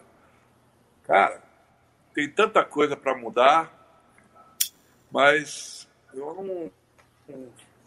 Sinceramente, não dá. Nesse momento, acho muito difícil. É. Você tocou num assunto interessantíssimo, hein? Eu nunca tinha pensado nem ouvido falar nisso. Direito autoral de vinheta. Por que, que a vinheta. A rádio já paga o ECAD. Por que, que a É, vinheta. eu fui, eu fui atrás disso. Eu, Ah. eu fui atrás disso e a- a- uma das respostas que me deram, uh, não me lembro qual associação que eu, que eu consultei, mas é que para você receber. Primeiro que é o seguinte: a vinheta está cadastrada lá no programa do, do, do, do- programa de automação como vinheta, então ela já não vai para o relatório de músicas tá? do, do ECAD. Primeiro, primeira dificuldade está aí. A segunda é que parece que para você começar a receber direito autoral de uma determinada música, ela precisa estar ser entre uma das X mil uh, músicas mais executadas do Brasil. Então você não vai pegar uma vinheta de uma única rádio e conseguir que ela seja uma das não sei, não me lembro se eram duas mil músicas mais executadas no Brasil, porque ela vai estar tocando só naquela rádio. Ela pode tocar dez vezes por dia, mas nunca vai chegar no número é, mínimo necessário. Essa, basicamente são essas, esses dois obstáculos. Muito bem, e está respondido. E, bom, são duas horas e 14 minutos de live. De live, é. Uma honra para a gente receber esses três pilares da produção Eu só brasileira participei de de uma hora. Né? E. Oi. Oi. Eu fiquei fora do ar pelo menos uma hora e meia. Temos que fazer uma live só com o Duda para compensar isso, viu?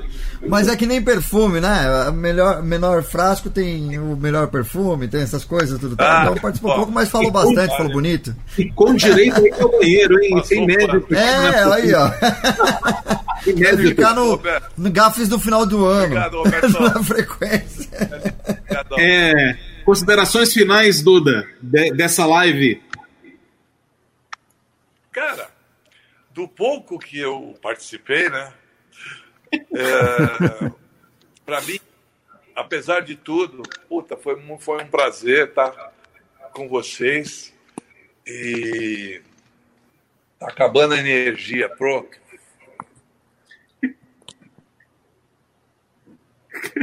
Não conseguiu concluir. Vai lá, vai lá. Participar desse. Participar dessa live foi legal. Pronto. Voltei? Voltou, voltou, pode ir. Tá no ar, tá no ar. Voltei ou não? Voltou. Puta merda. Desculpa. É, tá aqui com esses brothers mesmo. Que é o. Que é o, o- que é o Negrão, que é o Beto, que eu gosto mesmo de verdade. Aliás, de todos. Aqui, é, o Passaju, que é um cara que eu aprendi a, a gostar há pouco tempo, um cara que é uma enciclopédia do rádio, é, ou de TV, esse cara sabe tudo, né? Então, e dá dicas e tal. É, e é isso, cara. Puta, muito legal.